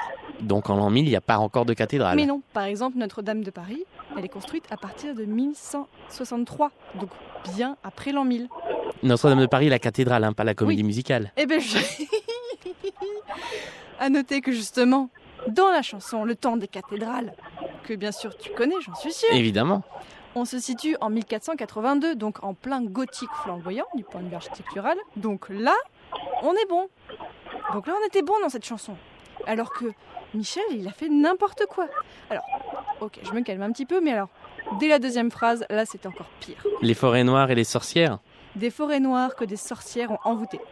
Ce que l'on sait sur les sorcières au Moyen Âge, on le doit surtout aux sources judiciaires de la fin du Moyen Âge, où des hommes et des femmes ont été accusés de pratiques de sorcellerie par des tribunaux. On les a accusés, hein, il n'y en a pas toujours de traces. Euh, D'ailleurs, en octobre, je crois que je vais sortir un gros épisode sur les sorcières. Petite exclusivité rien que pour toi. Petite autopromo. Donc parler des sorcières en l'an 1000, c'est un peu anachronique. Même si on dit qu'il y avait des sorciers en milieu ruraux, mais en fait, ils étaient plutôt bien acceptés par les, pop- les populations locales. Donc euh, les incriminer comme ça, c'est gratuit. C'est vraiment gratuit. Hein, donc, euh, donc les sorcières qui envoûtent les forêts, alors là, vraiment merci pour euh, l'image d'Épinal. voilà. Bon, ensuite, il continue. Des chevaux fous et des milliers de races humaines lancées sur nous du plus profond de la bohème. Bon alors, Mi- euh, Julien, pas Michel, clairement, on a une référence à ce qu'on a appelé, mais avec des énormes guillemets, des invasions barbares. Les peuples venus de l'Est qui ont envahi l'Europe pour s'installer donc à l'Ouest. Les Gauls, les Burgondes, les Vandales, mais aussi les Francs. Par contre, euh, on n'en avait pas en fait. C'est que depuis le VIe siècle, tous ces peuples y sont installés. Donc parler de, voilà, de faire référence à ces peuples qui envahissent en l'an 1000, n'importe quoi. Donc en fait, sur le début du couplet, on est euh, trop tôt par rapport aux cathédrales, et sur la fin du couplet, on est beaucoup trop tard. Ah non, mais quand je te dis que j'ai un peu hurlé en lisant les paroles, j'ai hurlé. Bon, petite précision quand même, euh, en 1066, il y a encore des raids vikings. Mais ça vient pas de la Bohème, ça vient des pays scandinaves. Donc bon, voilà, c'est juste pour apporter un peu de crédit. Et il nous parle euh, ensuite... Attends. Attends. Et dans le deuxième... euh, et quelques phrases après, il nous parle des rois... Alors, il nous parle... Et quelques phrases après, il nous parle des rois enfants conduits par des femmes inhumaines. Alors, euh, déjà, femmes inhumaines, je suis désolée, mais on sent un tout petit peu la misogynie de Michel Sardou. Ah, euh, Est-ce que tu voudrais dire que Michel est misogyne dans ses chansons? Alors, pourquoi je dis je, ça je te rappelle que nous sommes dans Stockholm Sardou, il faut dire du bien de Michel. J'en ai dit juste avant un vrai. petit peu. Mais non, mais là, je suis désolée parce que des femmes inhumaines, en fait, et les, les, hum, les enfants est conduit par des femmes inhumaines. Alors, j'ai fait des petites recherches. Je suis pas tout à fait sûre de ce que je dis, mais il ferait référence au dernier roi mérovingien qu'on a un peu. oh, Ah, je suis désolée. Il fait un peu référence à ce qu'on a appelé les rois mérovingiens, donc, et les rois fainéants, euh, qui avaient un petit peu mauvaise réputation. Et ça, c'est en partie euh, à cause des, des historiens, des rois qui ont suivi après. C'est toujours, on arrive, on met une mauvaise réputation sur ceux qui étaient avant. C'est classique. Mais dans les faits, en fait, euh, il y a des rois qui ont eu des règnes assez courts à l'époque, et effectivement qui ont régné euh, très très peu. Et donc, les femmes inhumaines, ça aurait pu être les reines qui ont été des régentes à cette époque. Et donc là, on associe un peu femme qui a du pouvoir à une femme inhumaine. Donc je suis désolée, c'est un petit peu misogyne. Ok, ok, tu marques Ça. un point. Voilà. Alors ensuite, on arrive au refrain. Et là, le refrain, si tu, est-ce que tu veux nous lire le refrain Ah oui, je, je- je vais le, je vais le déclamer parce que c'est tellement beau. Et tout là-haut, un dieu colère qu'on ne sait comment apaiser, un dieu du fond de l'univers à des années de voie lactée. C'était la fin du millénaire, aux horloges de la chrétienté, l'apocalypse avant l'hiver, l'arrivée du dies irae. Sachant qu'il y a deux, deux petites, euh, il y a une petite variante en live. C'est bientôt la fin du millénaire va crucifier la chrétienté en live. Mais là, on est dans la version studio. Donc on est dans l'ambiance du fun, clairement dans ce, dans Grosse, ce, grosse marade. dans ce refrain. Euh, donc là, c'est vraiment la peur de la fin du millénaire et tout, jusqu'à la citation du dies irae. Donc ce qui est en latin, ça veut dire le jour de la colère. Ça fait référence à un poème médiéval qui traite de l'apocalypse, dont on trouve les premières traces à partir du XIe siècle et dont la forme qu'on a aujourd'hui date plutôt du XIIIe. C'est un poème qui a été très souvent repris dans la musique classique. C'est un poème sur la faiblesse de l'humain et sur qui doute et qui est dans la crainte et tout ça. Donc là, c'est assez, cohérent, sachant que j'ai fait encore des petites recherches et Euh, à noter que Michel s'est un petit peu inspiré de cette chanson. À noter que Michel s'est un petit peu inspiré de ce poème dans une autre chanson, dans la chanson Rien, qui est sur l'album La Vieille Mhm. en 1976. Effectivement. Il y parle pas de façon exacte, mais dans la chanson, il fait aussi clairement référence à l'apocalypse, aux veuves de la guerre de Cent Ans et du fait qu'il ne reste plus rien. Donc en fait, c'est peut-être quelque chose qui, traite un peu dans la... qui trotte un peu dans la tête de Michel, sachant que c'est lui qui a écrit la chanson. Ça, ça- ça revient dans d'autres chansons comme Méfiez-vous des, Méfions-nous des fourmis ou Méfiez-vous des fourmis, j'ai un petit doute, euh, où il évoque et, aussi les cavaliers de l'Apocalypse. Et c'est c'est un motif qui revient assez souvent. Ouais. Oui, c'est la fin du monde dans la tête de Michel.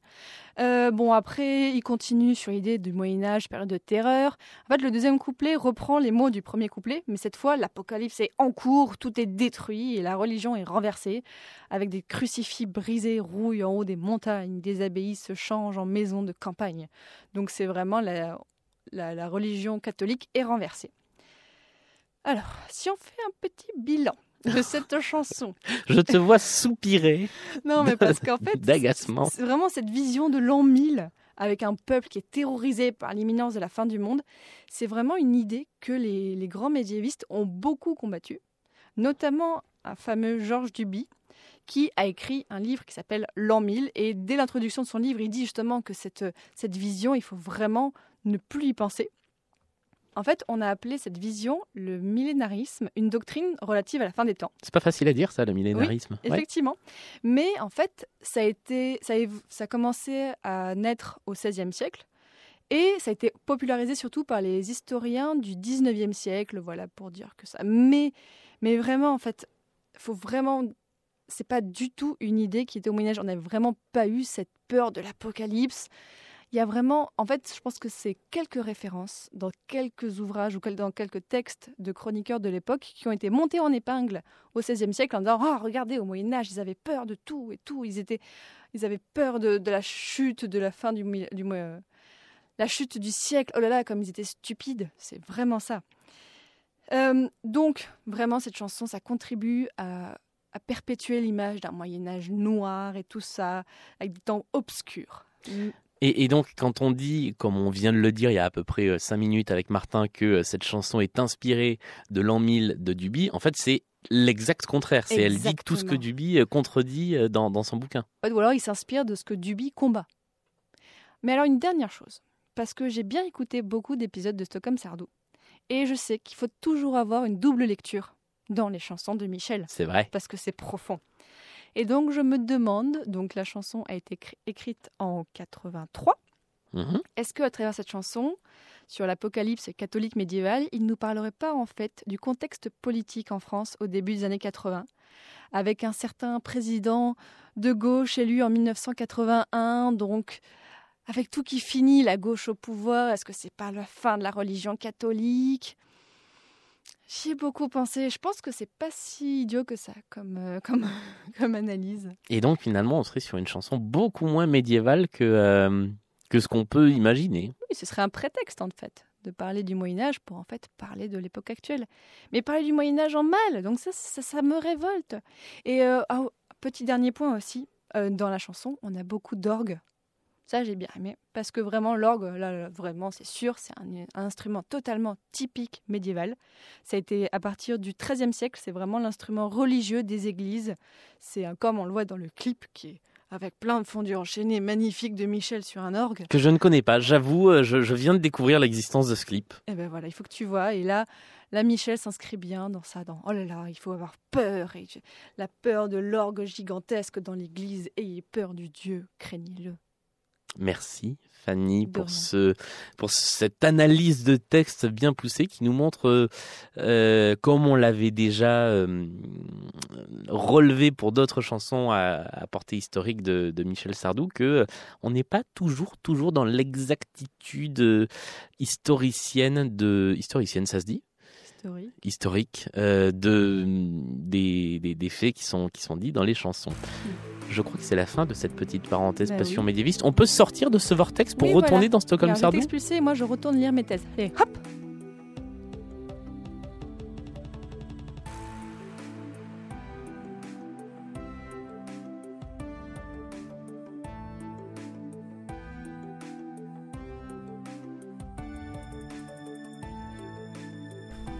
Euh, non, voilà, vraiment, elle est, au niveau du texte, elle est, elle est très intéressante. Euh, Il y a un côté. euh, il y a un côté très chrétien dans cette chanson, Ouais. Euh, mais c'est jamais un côté, euh, c'est, on, on l'a dit à plusieurs reprises, c'est jamais un côté euh, chrétien homme d'église. C'est toujours Non. un côté chrétien spirituel.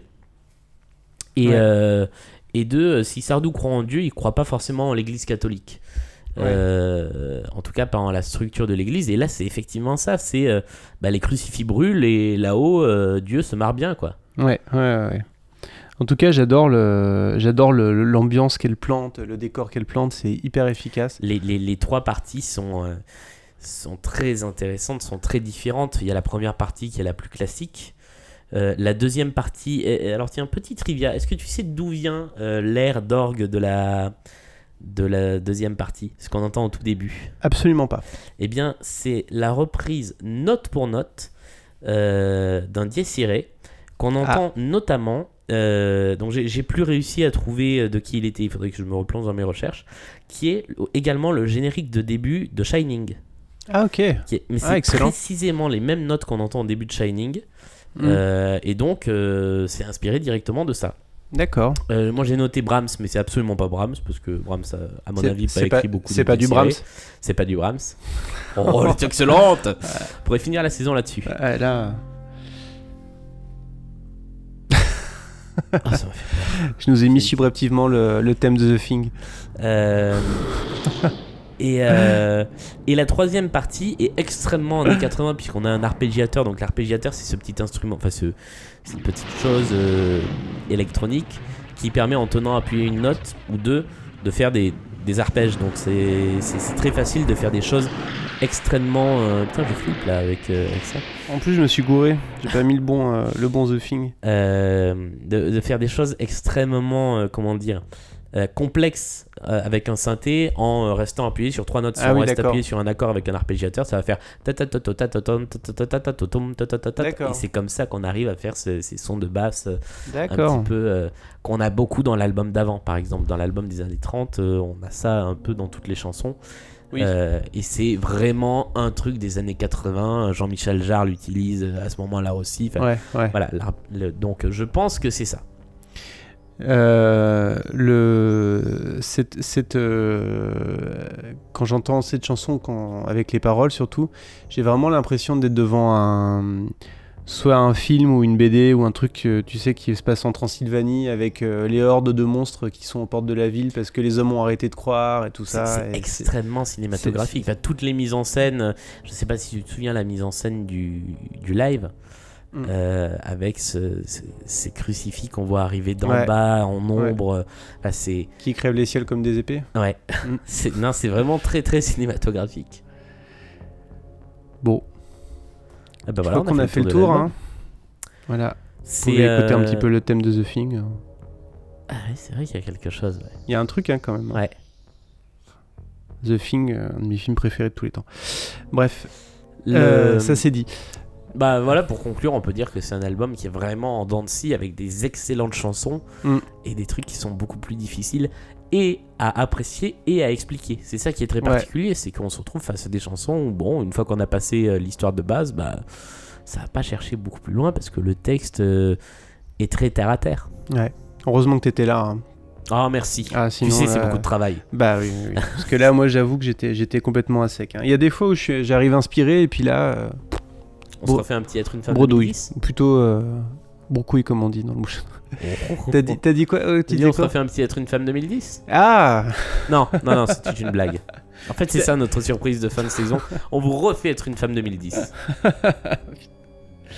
Euh, Non, mais par contre, ce qu'on peut faire, c'est, vous, c'est répondre à quelques questions qu'on nous a Ah posées. oui, une FAQ. Allez, euh, donc on, on vous a invité à nous poser quelques questions, là, comme ça, un peu au débeauté cet après-midi. Euh, Ah, au débeauté Je croyais que c'était plutôt sur les réseaux sociaux. Aussi. Euh, alors. Par, quoi- par laquelle on commence On va Euh, commencer par une question de Madame Belle-Père Qui habite à Loche. Non, non. Euh, Il y a un certain Alex Blom qui nous demande c'est quoi votre problème? Et je crois qu'on avait déjà répondu à cette question. Mais c'est lui qui a un problème. C'est lui qui a un problème. De toute façon, il, il dit ça, mais il était bien content de venir avec nous parler des Kids United. Ouais, il a grave kiffé. Je sais que depuis, il écoute ça en boucle. Bon, vous pouvez quand même écouter euh, ses podcasts. Euh, je pense à, à Podcast, par exemple. Podcast excellent. Fran- franchement, je dis pas ça pour lui passer de la pommade, mais c'est un des meilleurs, une des meilleures émissions. Au-delà des podcasts, une des meilleures émissions musicales qu'on puisse trouver en France aujourd'hui. Absolument.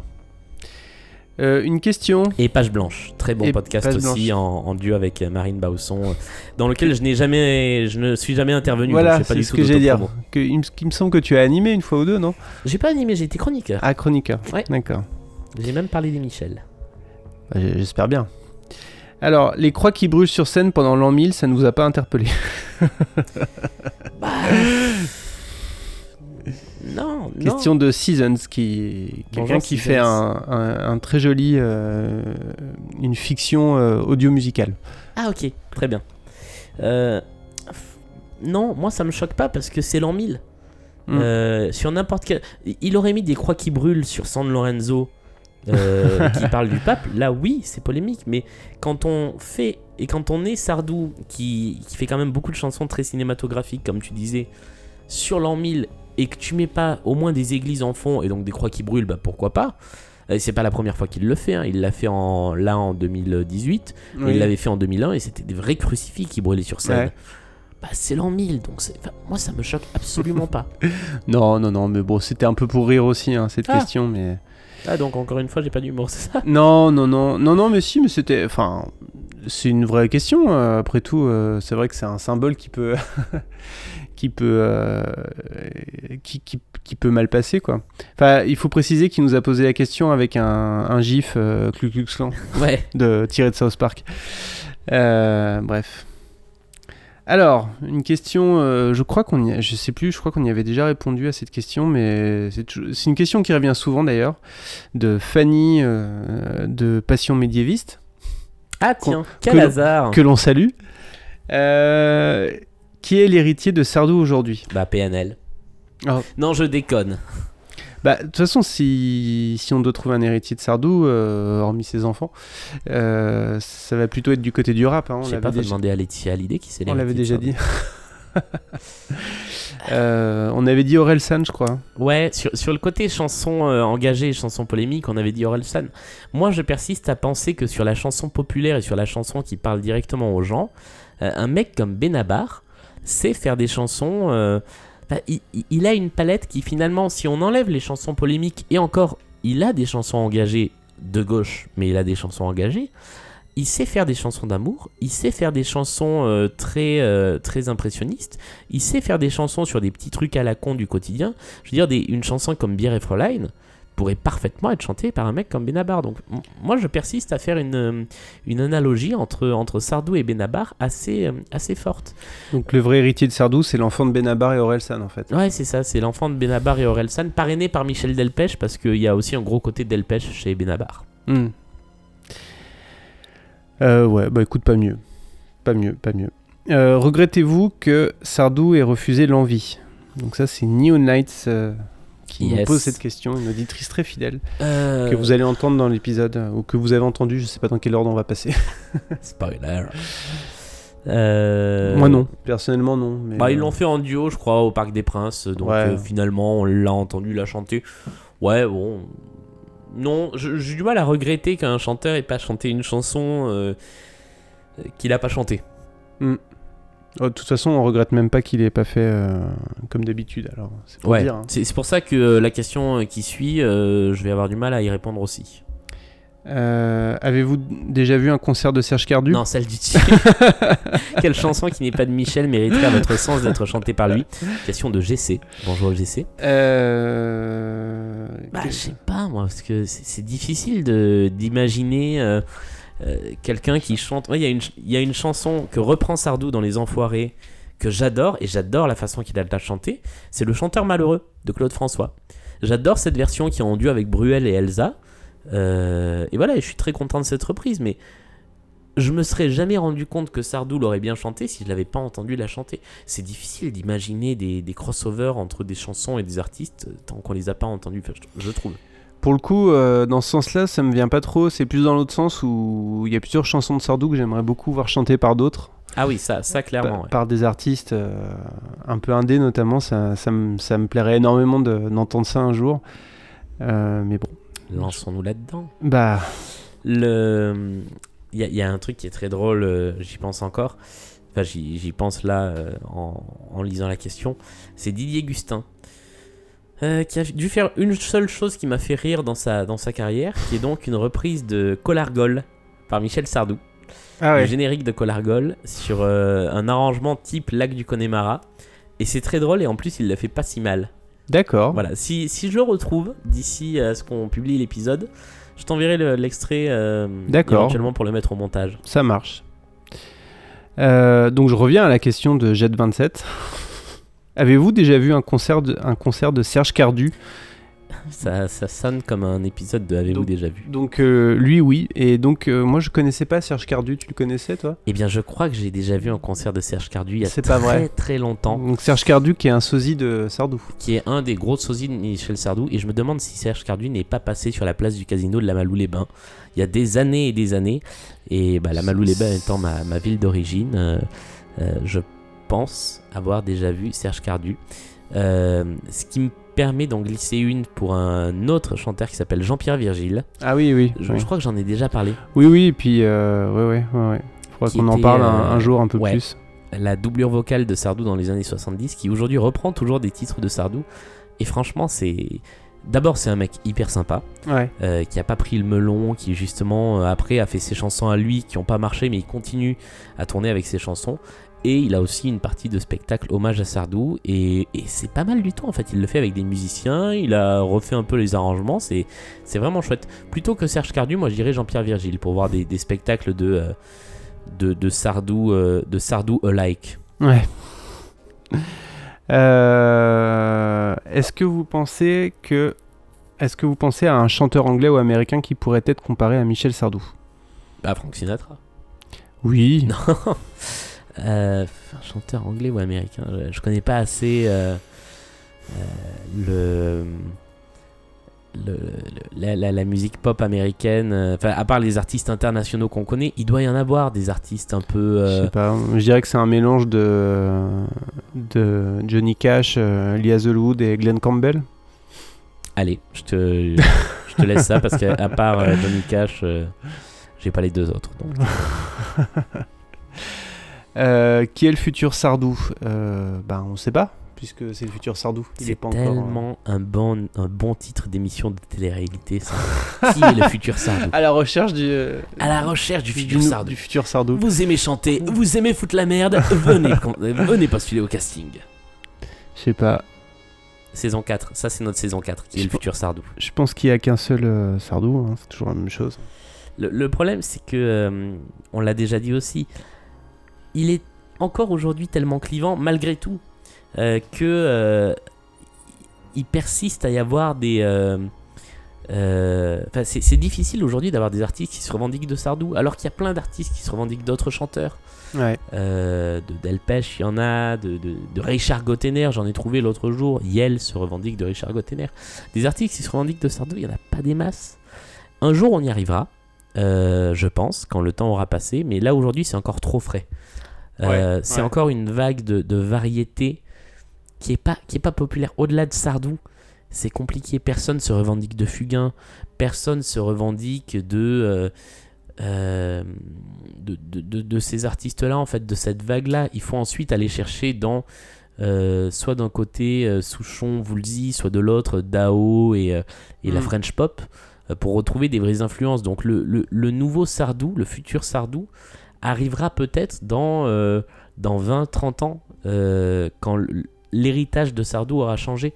Et effectivement, euh, il n'y a pas de compile de reprise de chansons de Sardou, et c'est pour ça, à mon avis, Euh, Ouais. Mais euh, voilà, euh, moi, Je crois tu allais dire, c'est pour ça qu'on va le faire.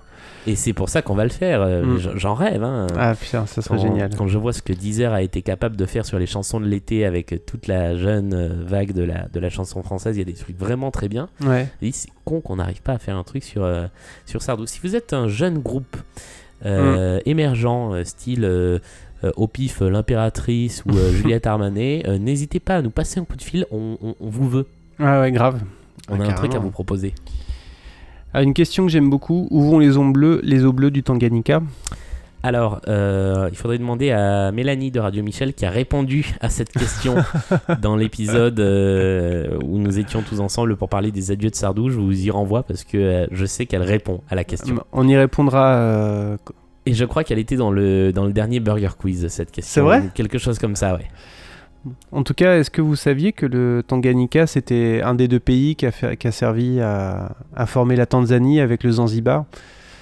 Eh oui, Tanzina- la Tanzanie est la fusion du Tanganyika et du, euh, et du Zanzibar. D'accord. Et il y a des eaux bleues là-bas, donc. Bah, euh, c'est le lac euh, Tanganyika. Ah oui. Donc je ne sais pas où vont les eaux bleues du Tanganyika. Je ne sais pas s'il y a un cours d'eau qui, un cours d'eau qui part du Tanganyika, du lac Tanganyika pour aller quelque part. Je, sais pas. On y répondra quand on fera euh, si l'album. nous avons euh, un podcast de géographie qui nous écoute, qui nous pas. écrit. Mais c'était au bac hein, cette année. Hein. T'avais eu Ah oui, j'ai adoré. Enfin, alors, voilà, on se passe de la pommade entre nous, mais j'ai adoré ce détournement. C'est de toi? Oui. C'est excellent. Alors, il nous reste trois questions à traiter. Enfin, deux plutôt, parce qu'il y en a une. euh, Ouais, Considérez-vous que Sardou a des héritiers officieux On a déjà répondu. Voilà. Euh, J'aime bien cette question-là. Euh, si vous deviez faire une présentation de l'immense talent de Michel à un étranger qui n'en a jamais entendu parler, que lui diriez-vous en quelques mots? You know, if you have an uncle uh, that in every meal, uh, family meal, uh, a table, um, uh, say that um, oh it was better uh, in the ancient time, uh, and who sings his this with uh, funny uh, songs and uh, and grandiloquent songs, it may be Michel Sardou. Voilà. Je viens de me mettre plein de monde dans la poche là, et avec l'accent anglais et avec ce que j'ai dit. J'ai envie de dire, euh, ça dépend du pays. euh, si c'est un. Si c'est. Si c'est... si c'est une personne russe, bah, ça m'est déjà arrivé. hein, Je vais parler de Vladimir Ilitch. Euh, si je rencontre une personne américaine, je vais lui parler d'Éricain. Si je. Voilà. Si je rencontre une personne africaine, je vais lui parler d'A- d'Afrique à Dieu. Si je rencontre une personne du Maghreb, je vais lui parler de musulmane.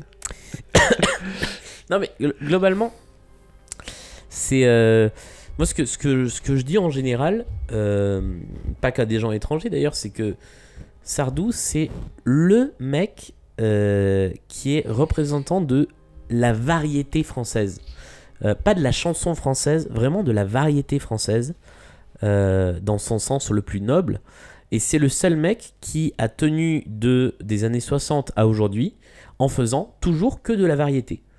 Euh, et, et donc, bah c'est extrêmement varié. Donc, Ouais. il n'a pas de thème. Il fait du sardou. Donc, c'est compliqué de le comparer à qui que ce soit d'autre. Euh, mais voilà, c'est un, c'est un chanteur populaire français. Euh, et euh, et il y a des gens qui l'aiment bien, il y a des gens qui l'aiment pas à cause des textes de ses chansons, mais tout le monde connaît des chansons de lui. Ouais. Voilà. Je pense que c'est ce que je dirais aussi. euh, je, parlerai, je pense que je parlerai en premier du, de son côté clivant, à mon avis, avant toute chose. Et, et, sur et de sa. Je cherchais euh, l'adjectif euh, de français. Sa, France, fran, fran- Sa franchouillardise. Face sa franchouillardise, euh, ça. C'est c'est quand même. euh, Sardou, c'est quand même un truc qui représente vraiment la France, quoi. Ouais, c'est ça. C'est. euh, Et je, je- je suis sûr aussi que dans, dans quelques années, aujourd'hui, tu, tu vas sur Spotify, tu prends les compilations chansons françaises, t'as Piaf et traîné. Ouais. Et je pense que dans quelques années, t'auras du Sardou dedans.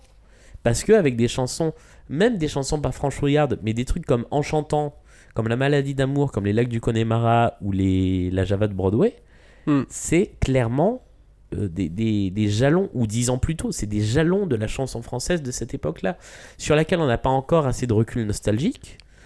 J'ai Euh, pas l'impression qu'il soit beaucoup exporté quand même. euh, Bah. Au contraire de certains comme Paul Naref ou, ou Gainsbourg. Non, non, il est resté très, très, très français.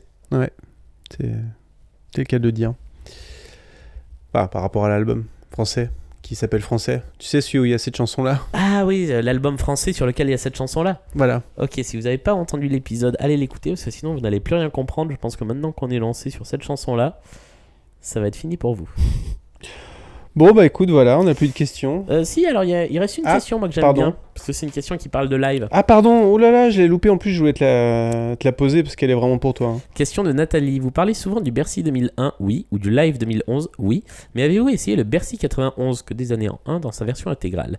Un certain nombre de chansons sont baissées d'un ton ou d'un demi-ton pour la première fois, et puis quelques petites perles de concert. Alors, euh, sur le fait qu'un certain nombre de chansons sont baissées, oui. Euh, et je pense que c'est normal, c'est l'âge qui commence à avancer, donc euh, petit à petit les, les chansons baissent. Le souci, c'est que la version intégrale de ce concert de, de 91, elle ne se trouve que sur YouTube. Euh, J'ai pas réussi à la trouver autrement, puisque la version disque est une version d'extrait. Euh, Jusqu'en 93, c'est essentiellement des extraits de concert. Et c'est inécoutable. J'ai essayé hein, cet après-midi, du coup, quand j'ai vu la question, j'ai essayé Ah d'écouter ouais. le concert sur YouTube Music en virant la vidéo. C'est inécoutable. Le son est trop mauvais, c'est du son de cassette vidéo, c'est juste pas écoutable. Comme je suis pas fan du son de cette époque, en plus, j'ai pas fait beaucoup plus l'effort. Après, sur les perles de concert, je suis, je suis désolé, mais euh, en plus, il le dit au début de son concert, il dit euh, on va euh, repasser toutes mes grandes chansons, et finalement, c'est un peu les grands moments, mais en 91. Euh, je vais essayer de trouver là tout de suite la, la tracklist euh, de l'intégralité de l'album. Voilà, chapitre du DVD. Euh, Marie-Jeanne, j'accuse en chantant. La maladie d'amour, une fille aux yeux clairs, comme d'habitude. Les vieux mariés, le France, l'autre femme, les. Je vais t'aimer, 65. Musulmane, le vétéran, le privilège, au nom du père, les lacs du Connemara. Aujourd'hui peut-être. Il y, a quasiment que des chansons qu'il a chantées depuis, euh, depuis le début des années 2000. Sauf peut-être le vétéran. Euh, ouais, il n'y a pas tout parce que je sais qu'il chante l'Award aussi. Mais, euh, mais Ouais. voilà quoi, c'est. euh, Ah voilà. Alors, j'ai la tracklist intégrale. Je reprends. Ah oui, j'ai oublié. Hop, hop, hop, hop, hop. On rembobine. Marie-Jeanne. L'Award. Ça peut être intéressant. J'accuse. Les villes de solitude, je serais très curieux d'entendre cette version. En chantant La maladie d'amour, parce que c'était lui, parce que c'était moi, pourquoi pas. Fille aux yeux clairs, comme d'habitude. Les vieux maris, le France, les yeux d'un animal, l'autre femme, les ricains. Il y a minuit moins 10. Ça peut être intéressant. Je vais t'aimer, 65, musulmane, le vétéran, l'an 1000, le privilège, au nom du père, les lacs du Connemara, aujourd'hui peut-être. C'est pas méga original. Le Bercy 93 est beaucoup plus intéressant par exemple. Ok. Voilà, c'était ma, Je- ma digression sur, euh, sur le live, mais euh, non, coup, vraiment mais- le 91, euh, bof. 89 et 93, ouais. 95, méga ouais. Si, 91, bof. Je suis quand même curieux d'entendre. euh, Il y en a quand même quelques-unes que je suis curieux d'entendre. euh, Le Minu moins 10. euh. C'est le dernier live avec de, beaucoup d'instruments électriques. Ah ouais. Euh, mais je, je vais essayer de trouver ce live. Le Ward, c'est celle où il rappe, non? Non, c'est euh, c'est le, le vétéran. Ah oui. Ah oui, oui, oui. Et c'est oui, pas oui. lui qui rappe dans, dans la version concert, c'est une de ses choristes. C'est très Oh dommage. non. Ouais. Bon bah du coup tu, tu viens de me faire euh, gagner beaucoup de temps là d'un coup. Désolé.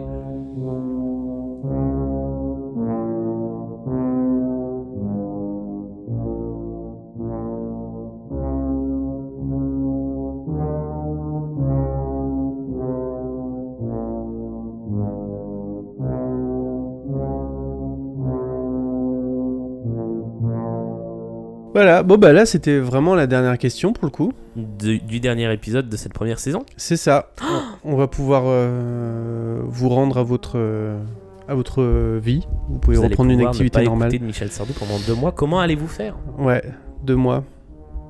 Elle s'en euh, va deux Tu t'en mois. vas deux mois? Bah toi aussi tu t'en vas de moi. Euh, Ouais, moi je m'en vais deux mois, ouais. Ah bah voilà.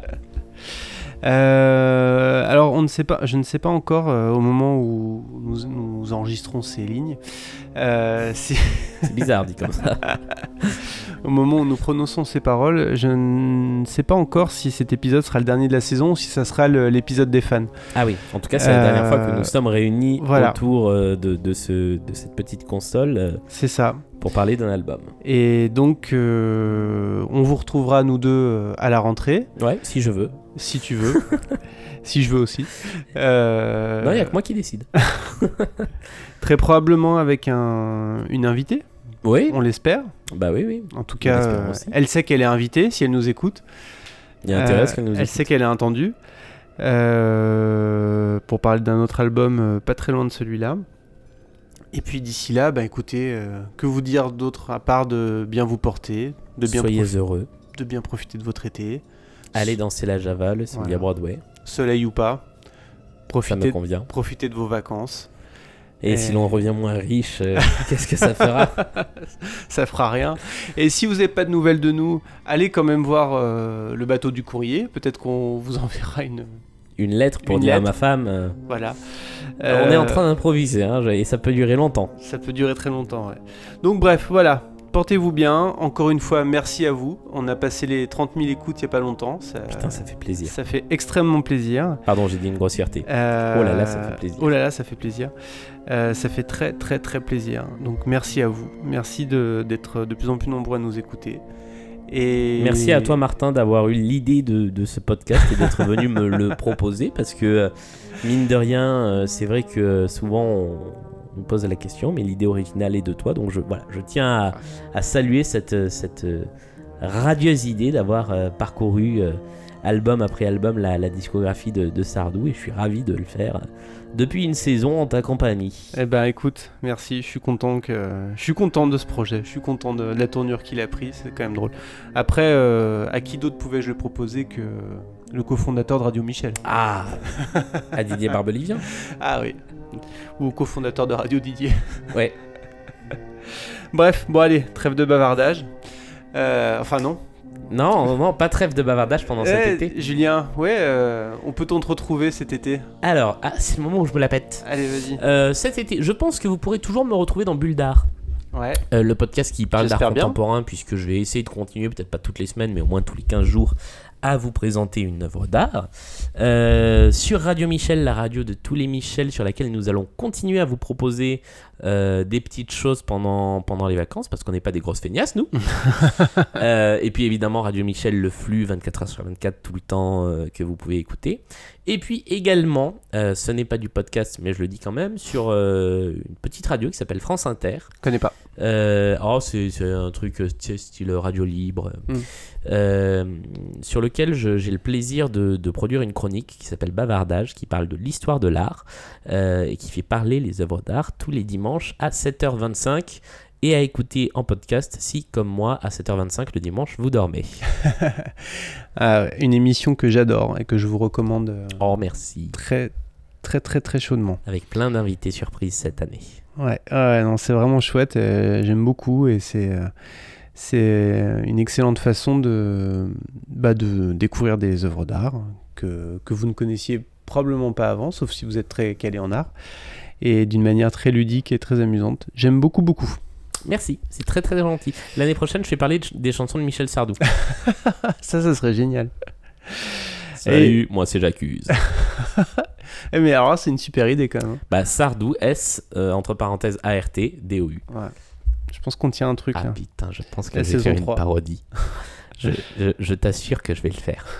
Mais je veux voir ça. Après la Je parodie bavardage en comédie musicale qui est en préparation, je te jure, pour la fin de la saison, je fais Sardou, on fait parler des, des chansons de Sardou. Très bien. Allez, On se check. C'est noté. Rendez-vous est pris. Bon, allez, bah, quant à moi, écoutez, euh, vous pouvez me Mais retrouver aussi. euh, retrouver vous pouvez me retrouver dans la suite de mon podcast de fiction euh, Créature Corporate, dont le troisième épisode est enfin sorti. Euh, J'espère que les autres vont sortir plus vite. Là, il y a eu un gros, un gros hiatus entre le 2 et le 3, mais euh, c'est des choses qui arrivent dans le monde du podcast. Et il y a le podcast Nanarland qui, lui, ne prend pas de vacances. Donc, euh, si, vous avez, si vous avez envie, si vous avez besoin d'entendre ma voix, je comprendrai pas pourquoi, mais bon, ça pourrait arriver. Mais si, Vous pouvez, vous pouvez, euh, vous pourrez me retrouver euh, dans le podcast Nanarland. Quoique euh, j'étais absent de deux épisodes et c'est euh, Henri Michel qui m'a rem- remplacé à, à l'animation. himself. Ouais. Mais bah, très bon podcast puisqu'on en est à s'envoyer des fleurs. non mais j'écoute toujours avec plaisir Nanarland parce que je connais aucun des films, Ouais, mais j'ai plaisir à bon les signe hein, découvrir pour ta cinéphilie. tout en tout en me disant que je les regarderai peut-être jamais. Ah oui, oui, oui, c'est Euh, l'avantage. C'est un peu comme MDR. Ouais, c'est ça. Ah non, parce que MDR, je vais les voir, les comédies françaises. c'est ça la différence. Mais euh, non, par contre, j'ai eu très envie de, re- regard- de revoir Bouge après votre Ah, épisode sur les comédies musicales. Parce Ah, que je on l'ai vu s'est il y a bien très marré avec longtemps. cet et, épisode. et ouais, c'est euh, un monument ce film. Bon allez, ce coup-ci on vous laisse, on vous laisse aller pour de bon. Et ben, très bon été, très bonnes vacances. Bel été à tous. Et à très bientôt. Bisous.